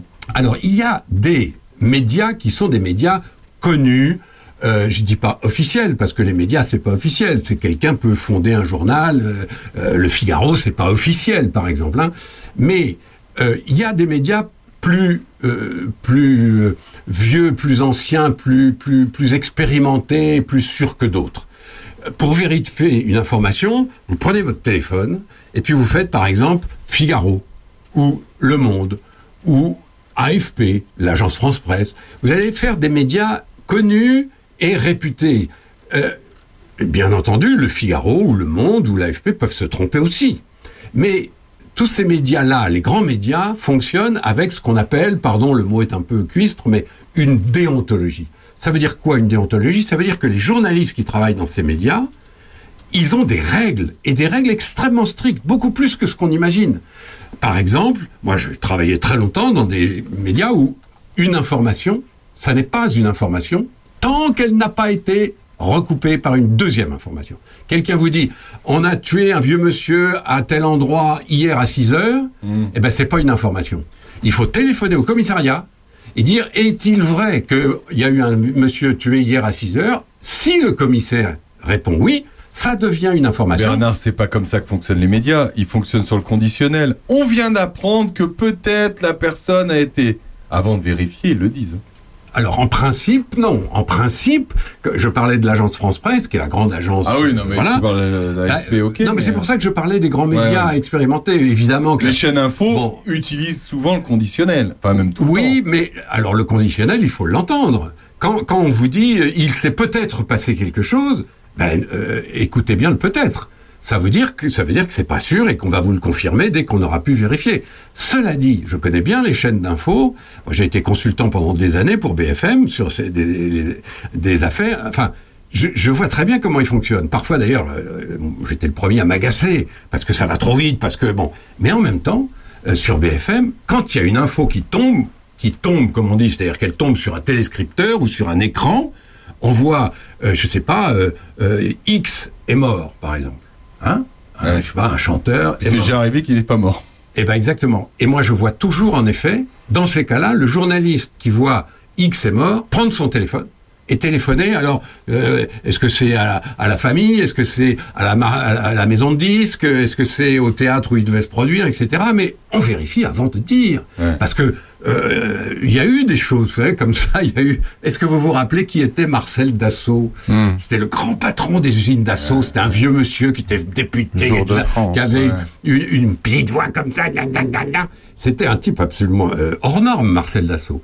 Mais c'était un vieux monsieur. Et un jour, euh, on apprend, je crois que c'était le quotidien de Paris, me semble, qui titre Marcel Dassault est mort. En, en une, hein, comme ça. Et quelqu'un a l'idée d'appeler Marcel Dassault, et Marcel Dassault répond L'annonce de ma, de mort est un peu prématurée. C'est drôle, l'humour. Bon, il y avait de l'humour. Ouais. Mais ça existe. C'est arrivé qu'on annonce la mort de quelqu'un qui n'est pas mort. Et vous vous imaginez le drame? Pour les amis, pour la famille, pour enfin non. Donc croyez-moi, un journaliste digne de ce nom, quand il voit marqué machin est mort, il téléphone pour savoir si c'est vrai. Et c'est vrai que maintenant, ça va tellement vite. Va Et c'est, je le dis très clairement, hein, c'est dommage, c'est Oui. dangereux que tout aille si vite, l'espèce de course à l'échalote qui fait que t'as vu machin est mort, t'es sûr Non, mais enfin c'est con de pas le dire quoi. Ah, alors on fait quoi? Euh, Des bruits courts? Non, c'est impossible. On peut pas dire des bruits courts sur la mort de machin, c'est pas possible. Oui, oui, non, mais aujourd'hui, le problème, c'est que les fameux réseaux vont beaucoup plus vite que les journaux. Et tant ici bien que Tina Turner, bon, bah, c'était hier soir tard qu'on l'apprend. Et les journaux télévisés, ce n'est qu'aujourd'hui. Hein. Euh, donc, entre-temps, il peut se passer plein de choses. Que l'information soit fausse. Et alors, euh, ça court, euh, ça court sur les réseaux et c'est du grand n'importe quoi. Là où il faut faire très attention aussi, c'est sur les images et notamment maintenant avec l'intelligence Ah bah artificielle où euh, vous donnez un, un nom, vous mélangez deux images et puis ça crée des images incroyables. Faites attention. Je vous conseille un site qui s'appelle AFP Factuel. Ça s'est créé euh, bah, AFP, bah, AFP, le grand AFP, et puis F-A-C-T-U-E-L, E Factuel.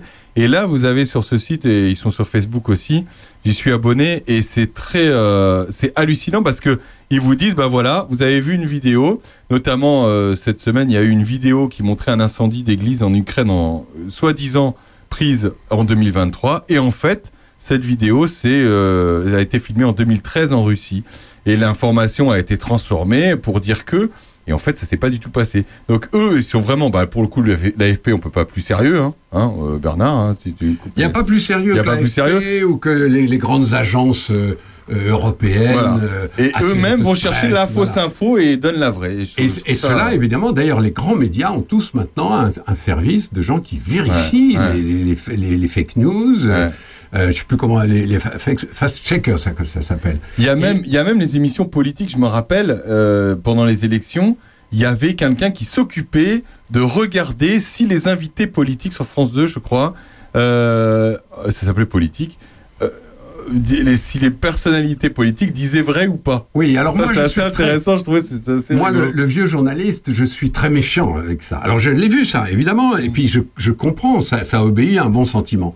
Sauf que, pendant un débat, qui me dit que la personne qui va chercher, elle est meilleure qu'une autre, qu'elle va pas se tromper à son tour, qu'elle va pas être embobinée Après tout, euh, il y a justement sur les réseaux sociaux des trucs qui font exprès de changer la vérité. de oui. machin.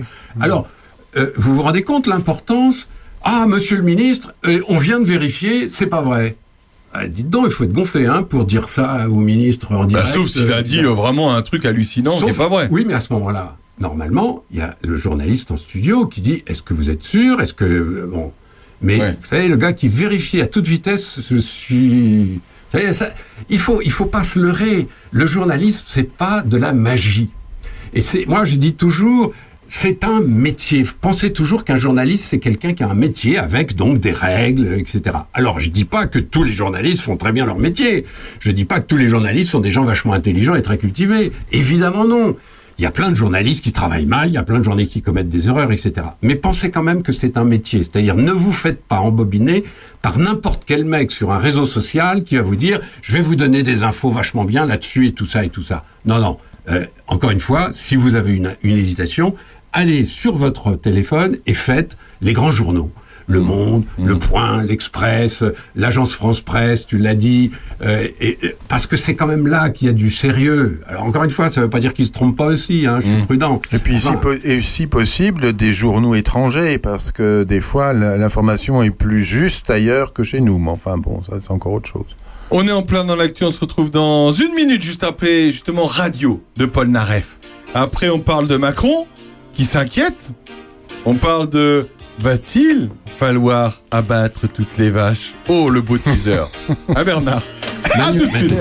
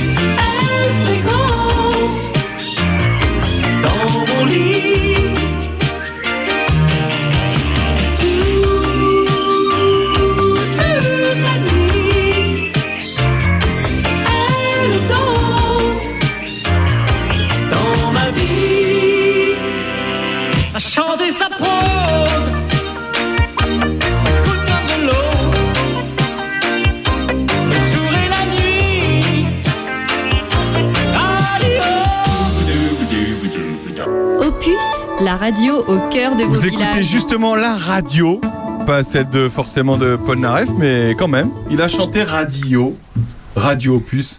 Alors, Macron, on parle d'actualité, hein, c'est le quart d'heure de l'actu avec euh, Bernard Lecomte qui nous fait la joie d'être là avec nous. Macron s'inquiéterait de la, attention, décivilisation. C'est quoi ce truc, Bernard? C'est une très bonne question. La décision. Alors, c'est c'est le mot de la semaine, parce que euh, le seul fait que Emmanuel Macron ait prononcé ce mot en Conseil des ministres, ça a déclenché absolument des, des, des, des insultes, des débats, des... parce qu'il a simplement prononcé un mot. Alors, ce mot, c'est décivilisation. C'est quoi décivilisation D, en DE, hein, pas voilà, D dé- au dé- pluriel. et voilà. Des civilisations, bah, c'est comme des tricotages. Vous voyez? C'est-à-dire que vous avez euh, un, On truc, enlève. un truc qui s'appelle la civilisation, et euh, bah voilà, la tendance serait à son effacement, euh, comme euh, un tricot que l'on détricote et qui devient plus rien du tout.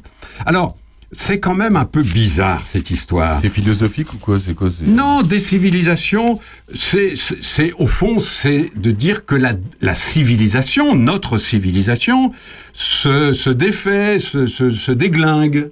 Voilà. Euh, mais encore faut-il savoir ce, dont on parle. Qu'est-ce que c'est que la civilisation? Parce que quand on entend Macron parler de ça, il met dans le même sac les faits divers, les morts sur la route, les types qui maltraitent leur mère, euh, comme à Saint-Brévin, les jeunes qui dealent de la drogue, les violences faites aux femmes, etc. Mais je suis désolé, euh, avec tout le respect que j'ai pour le président de la République, tout ça n'est pas un recul de la civilisation. C'est au mieux, alors ce mot-là est peut-être plus intéressant parce qu'il est peut-être plus juste, un ensauvagement de la société. Euh, le mot est un petit peu euh, dangereux, mais enfin, on comprend ce que ça veut dire. Ça veut dire qu'il y a un certain nombre de choses, effectivement, où euh, des gens qui devraient être des p- petits jeunes polis et je sais pas quoi deviennent des petits sauvages. Ça, au moins, on comprend. Et euh, cet, cet ensauvagement euh, vient du fait que on voit bien que les gens qui nous gouvernent apparemment ne peuvent pas euh, reprendre à zéro l'éducation des enfants, des jeunes, etc., etc. Bon, mais est-ce que le vrai problème, justement, c'est pas l'incapacité des hommes politiques à régler les problèmes? Est-ce que c'est pas ça le vrai problème avant tout? Avant de parler de dire que la civilisation se déglingue ou que les petits deviennent des petits sauvageons, comme disait Chevènement, est-ce que le problème c'est pas ça? La désertification médicale, le financement des retraites, le, le désendettement de la France, la bureaucratie envahissante, le respect à l'école, etc. Tout ça, c'est quand même des choses graves. On les éprouve, on sait bien que c'est ça qui va pas. Alors, est-ce que c'est ça la décivilisation? Non, je crois pas. La civilisation, elle va plutôt bien. Elle avance, elle change, elle rencontre des problèmes, etc. Mais eh, on, on- est en France, la civilisation française ou la civilisation européenne ne s'est pas encore transportée, transformée, que je sache, en anarchie complète, en totalitarisme ou en retour au Moyen Âge.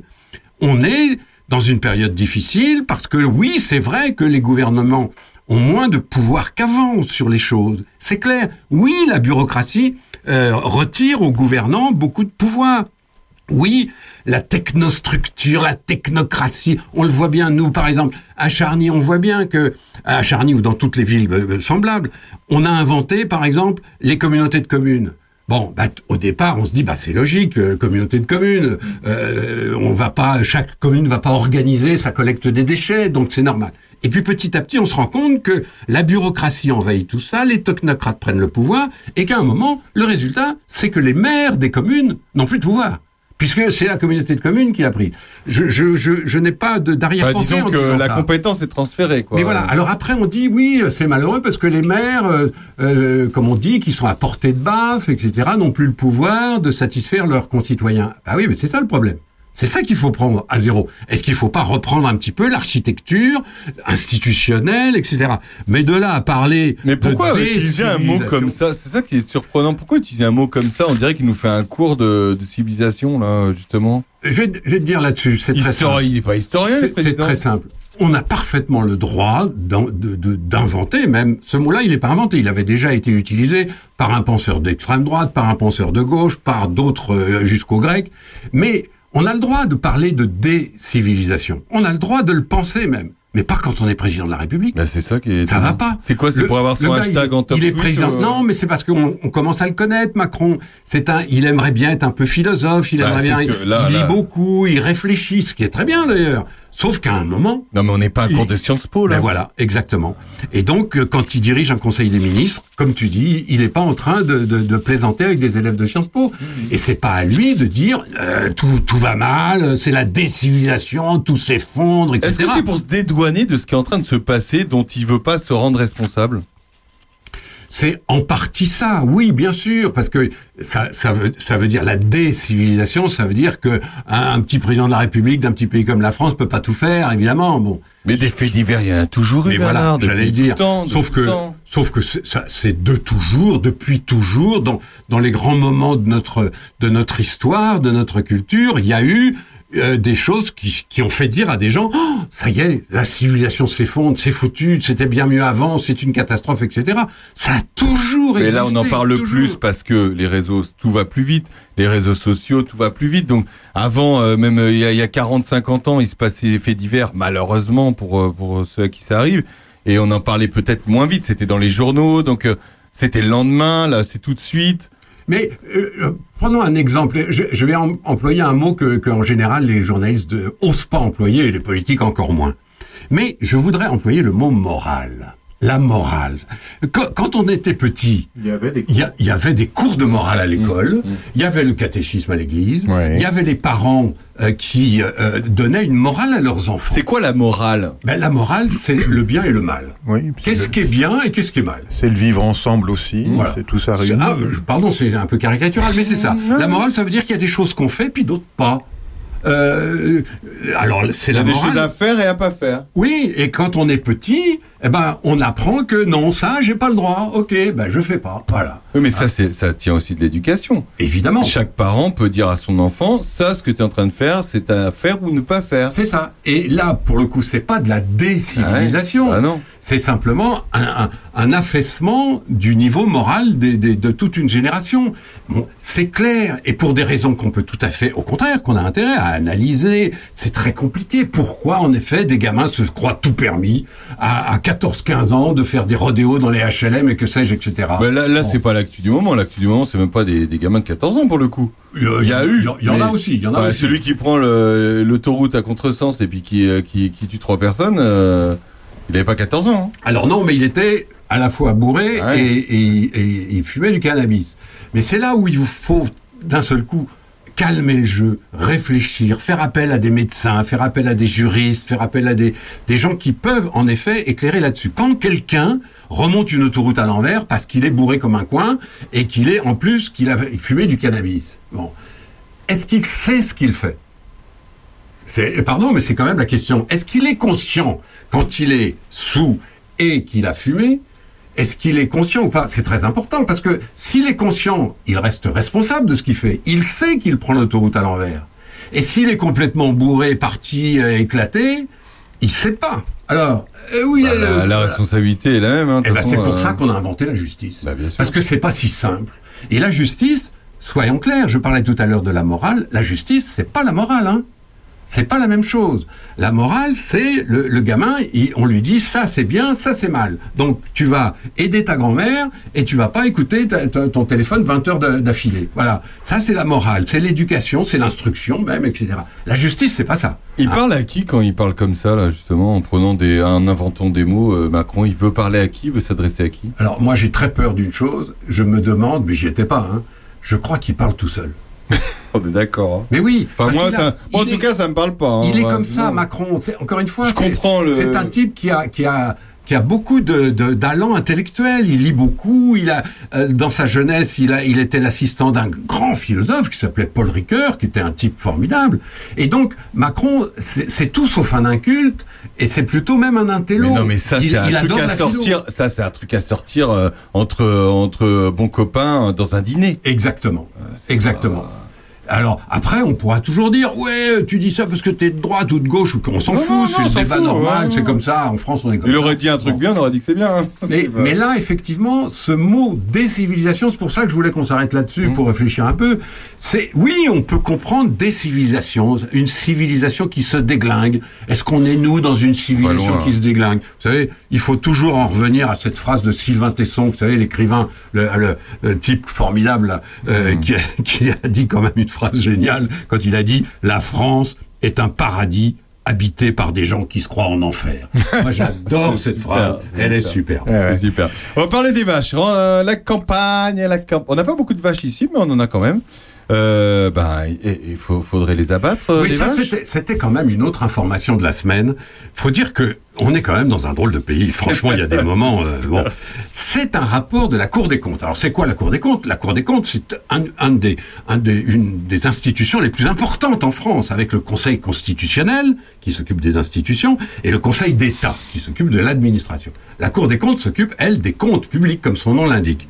Et alors, il y a des gars là-dedans qui, qui sont des, des génies. Hein. Ils ont tous fait trois fois l'ENA. euh, bon, alors sauf que C'est qu'ils ont redoublé, ils- alors. Ils, ils déplacent, ils, ils dépassent rarement le périphérique et donc il faudrait qu'ils viennent faire des stages chez nous en puisée. ça, ça mal. toujours dit. Parce Oui. que le rapport de la Cour des comptes de cette semaine dit que, voilà, comme euh, l'émission de gaz à effet de serre par les élevages de vaches est très important, et on le sait bien, on a tous vu des histoires de rots, de paix, etc. Bon, ok, très bien, c'est pas faux. Mais le mec, il fait un rapport et il recommande tranquillement à l'État, eh ben voilà la solution, on va réduire drastiquement le nombre de fermes bovines en France. Voilà.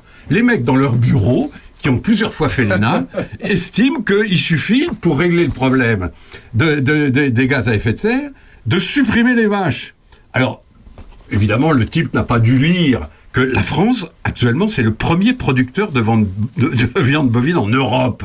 Bon, c'est-à-dire que c'est quand même une part de l'économie française qui est tout à fait capitale. Et demander à tous les paysans, euh, et, et notamment les agriculteurs et les éleveurs, je pense au Charolais, moi dans le sud de la Bourgogne, il y a essentiellement l'agriculture, c'est d'abord du Charolais là-bas quand même. Eh ben vous allez leur dire, attendez, à cause de, de- de- du rapport de la Cour des comptes, on va abattre toutes vos vaches. Vous allez voir la tête du, du gars Rassure-nous, ces mecs-là sont pas payés avec de l'argent public. Eh ben, évidemment.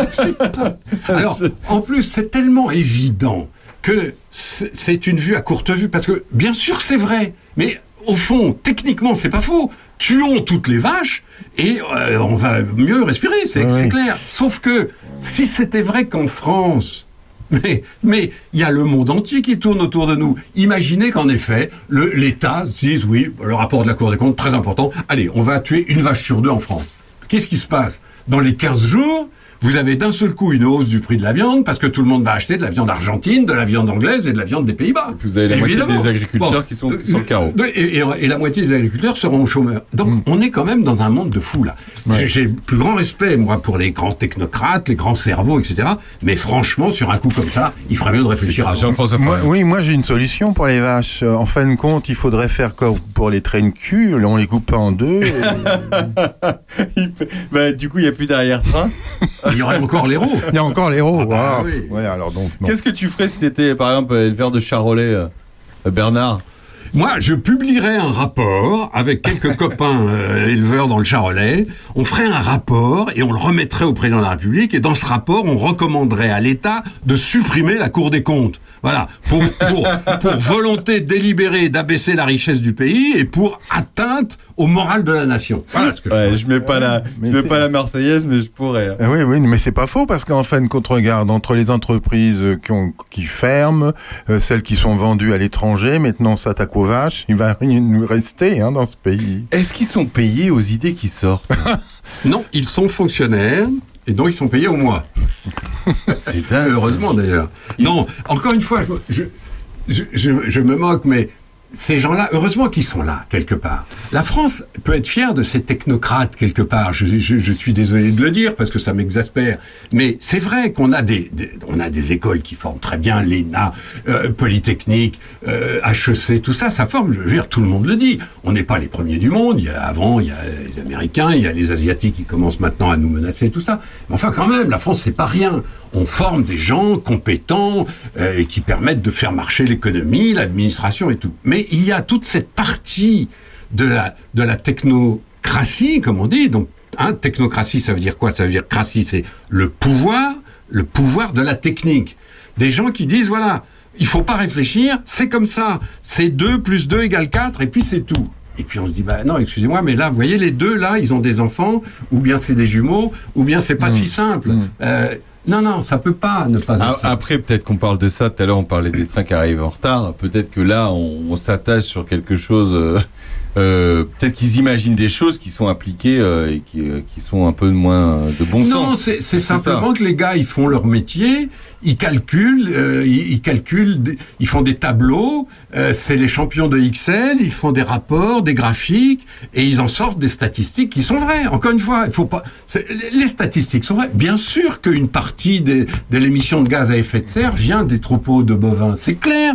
On, on- personne ne peut discuter ça. Même un agriculteur, un éleveur ne peut pas discuter ça. Sauf que c'est pas parce que c'est comme ça qu'il faut tuer les vaches. Mais oui. Parce que c'est là où, où le, le techno, il ferait bien de prendre sa petite voiture puis d'aller visiter la puisée de temps en temps, ou, ou- ou la région du Charolais, pour, pour euh, discuter avec des agriculteurs en disant Et alors vous, vous faites comment, etc. C'est c'est là où on est quand même à côté de nos pompes quelque part. Direction l'Ukraine. La situation, ça s'arrange pas? En deux mots. Oh, la situation est, est, en- est un petit peu en- entre deux moments parce qu'on voit bien en Ukraine que les Ukrainiens ont, ont commencé à repartir, ce qu'on appelle la, la contre-offensive. Bon, euh, euh, là aussi, il faut se méfier des mots. Mais disons que ils se disent, voilà, on a maintenant bien reformé notre armée, on a des armements occidentaux, on va pouvoir en effet essayer de faire quelque chose de tout simple d'ailleurs, hein, de faire en sorte que les soldats russes rentrent chez eux. Voilà, c'est ça le but. Alors malheureusement, ce but-là, c'est une guerre qui fait des dizaines de milliers de morts. C'est un, un- une espèce de, de, blocage au niveau du Kremlin, de Poutine et du gouvernement russe qui ne veut pas justement lâcher l'affaire, qui considère que la encore aujourd'hui, quand on les écoute, ils considèrent que l'Ukraine n'existe pas, que c'est une province, qu'il n'y a pas de raison que les Ukrainiens, qui sont d'ailleurs des néo-nazis, euh, soient, soient autonomes, etc. Bon, or, encore une fois, on l'a dit 100 fois à ce micro, mais c'est vrai, il y a quand même un droit international. Euh, C'est comme ça. La Crimée, le Donbass font partie de l'Ukraine. Donc les Russes n'ont pas à occuper ces pays-là. C'est à peu près comme si l'Allemagne occupait l'Alsace-Lorraine en disant mais les Alsaciens, ils parlent alsacien, ils ne parlent pas français. C'est pareil. Bon, bah, vous imaginez le merdier si, si l'Allemagne essaye de récupérer l'Alsace-Lorraine. Ben, c'est la même chose. On peut pas laisser faire ça. Alors, on est tous malheureux parce qu'on se dit, mais pourvu que cette guerre arrête, ça fait 14 mois maintenant qu'il y a des morts, que c'est ce pays ukrainien qui, qui souffre, on voit bien les images, les, les villages dévastés, des villes entières dévastées. Vous savez, là, on a pris Barmouth. Vous vous rappelez ce que je vous avais dit un jour à propos de Barmouth Comparez ça à Colmar. Et imaginez que ce soit Colmar. C'est le, le même nombre d'habitants. Et c'est un peu la même situation. Vous imaginez aujourd'hui? Colmar entièrement rasé. Rasé, oui. Enfin, c'est ça la vérité de la guerre. Donc c'est là où on est très emmerdé parce qu'on a tous très envie que ça s'arrête et en même temps on constate bah, que c'est pas si simple parce que voilà, il y en a qui veulent continuer à envahir l'Ukraine et on a énormément de mal parce que tout simplement c'est une puissance atomique et puis c'est le plus grand pays du monde la Russie. C'est pas le plus puissant, c'est pas le plus riche, mais c'est le plus grand. Et où en sont les, les, les anti-Poutine internes, si je puis dire, à, à la Russie? Oui, il y a un an, tu me disais, il y a peut-être quelqu'un, euh, il y en a peut-être quelques-uns qui Parce qu'il y en a vont, quand euh, même quelques-uns qu'on en marre, là. Alors, il y en a quelques-uns qui en ont marre, mais je- là encore, je suis obligé de, de faire la part des choses, parce que la Russie, c'est 150 millions d'habitants. Sur ces 150 millions d'habitants, il peut y en avoir 10 000 qui soient opposés à Poutine, ils, ne- p- pour rien. Parce que dans un pays qui fait 10 000 kilomètres de long, c'est pas parce que vous aurez une petite manif ici, une autre là, et des gars qui protestent avec des banderoles dans un quatrième village que ça va faire quoi que ce soit. Poutine est au Kremlin. Le Kremlin, c'est 2 kilomètres de muraille, et ça se franchit pas comme ça. Il y a, tenez-vous bien, 40 000 types qui forment ce qu'on appelle la garde nationale et qui sont là pour garder le Kremlin. Donc vous vous rendez compte, 40 000 soldats. Donc on ne peut pas faire la révolution comme ça. Pour faire la révolution en Russie, c'est arrivé une fois, hein, on se souvient, en 1917, il faut vraiment que tout s'effondre.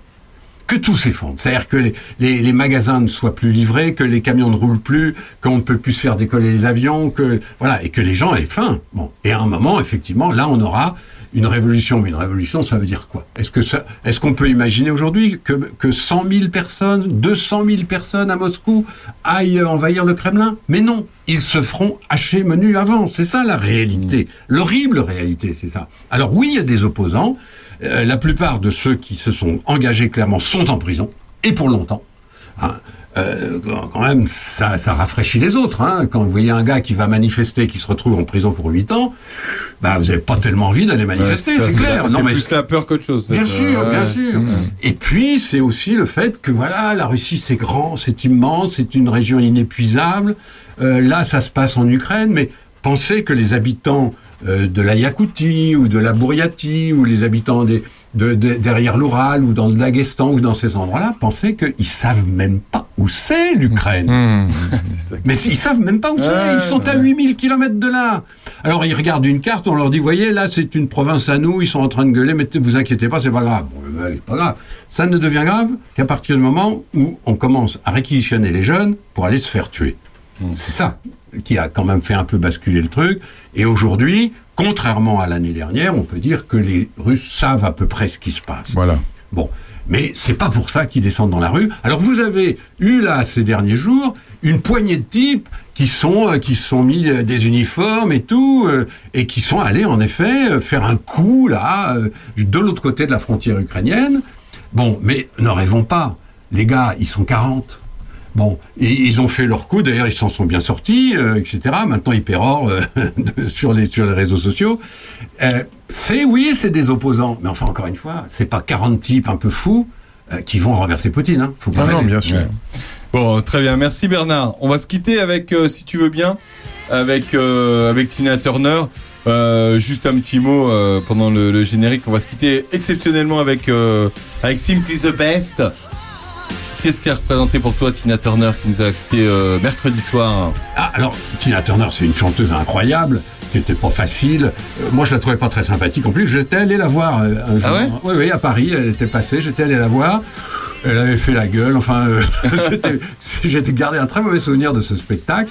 Mais euh, je pense qu'il faut avoir une, une pensée pour le fait que deux chanteurs sont morts et pas rien. Ouais, et Jean-Louis Murat, on leur a rendu hommage en début d'émission. imaginez simplement 15 secondes ce qui différencie ces deux-là. Ils sont Hmm. sur deux planètes Différentes. complètement différentes. Ils font de la musique complètement différente. Ils ont des valeurs complètement différentes. Et finalement, c'est ça la culture. Tina Turner, Jean-Louis Murat, bah, une petite pensée pour ces Ouais, c'est ça. Et euh, personnellement, me- euh, Tina Turner était venue euh, chez moi, enfin chez moi, à la galerie où je travaillais, quai Voltaire. Elle nous a acheté des, des très jolis meubles euh, Napoléon III. Euh, elle était très sympathique. Elle était vraiment sympathique dans la vie de tous les jours, hein, j'entends. Après, le reste, c'est autre chose.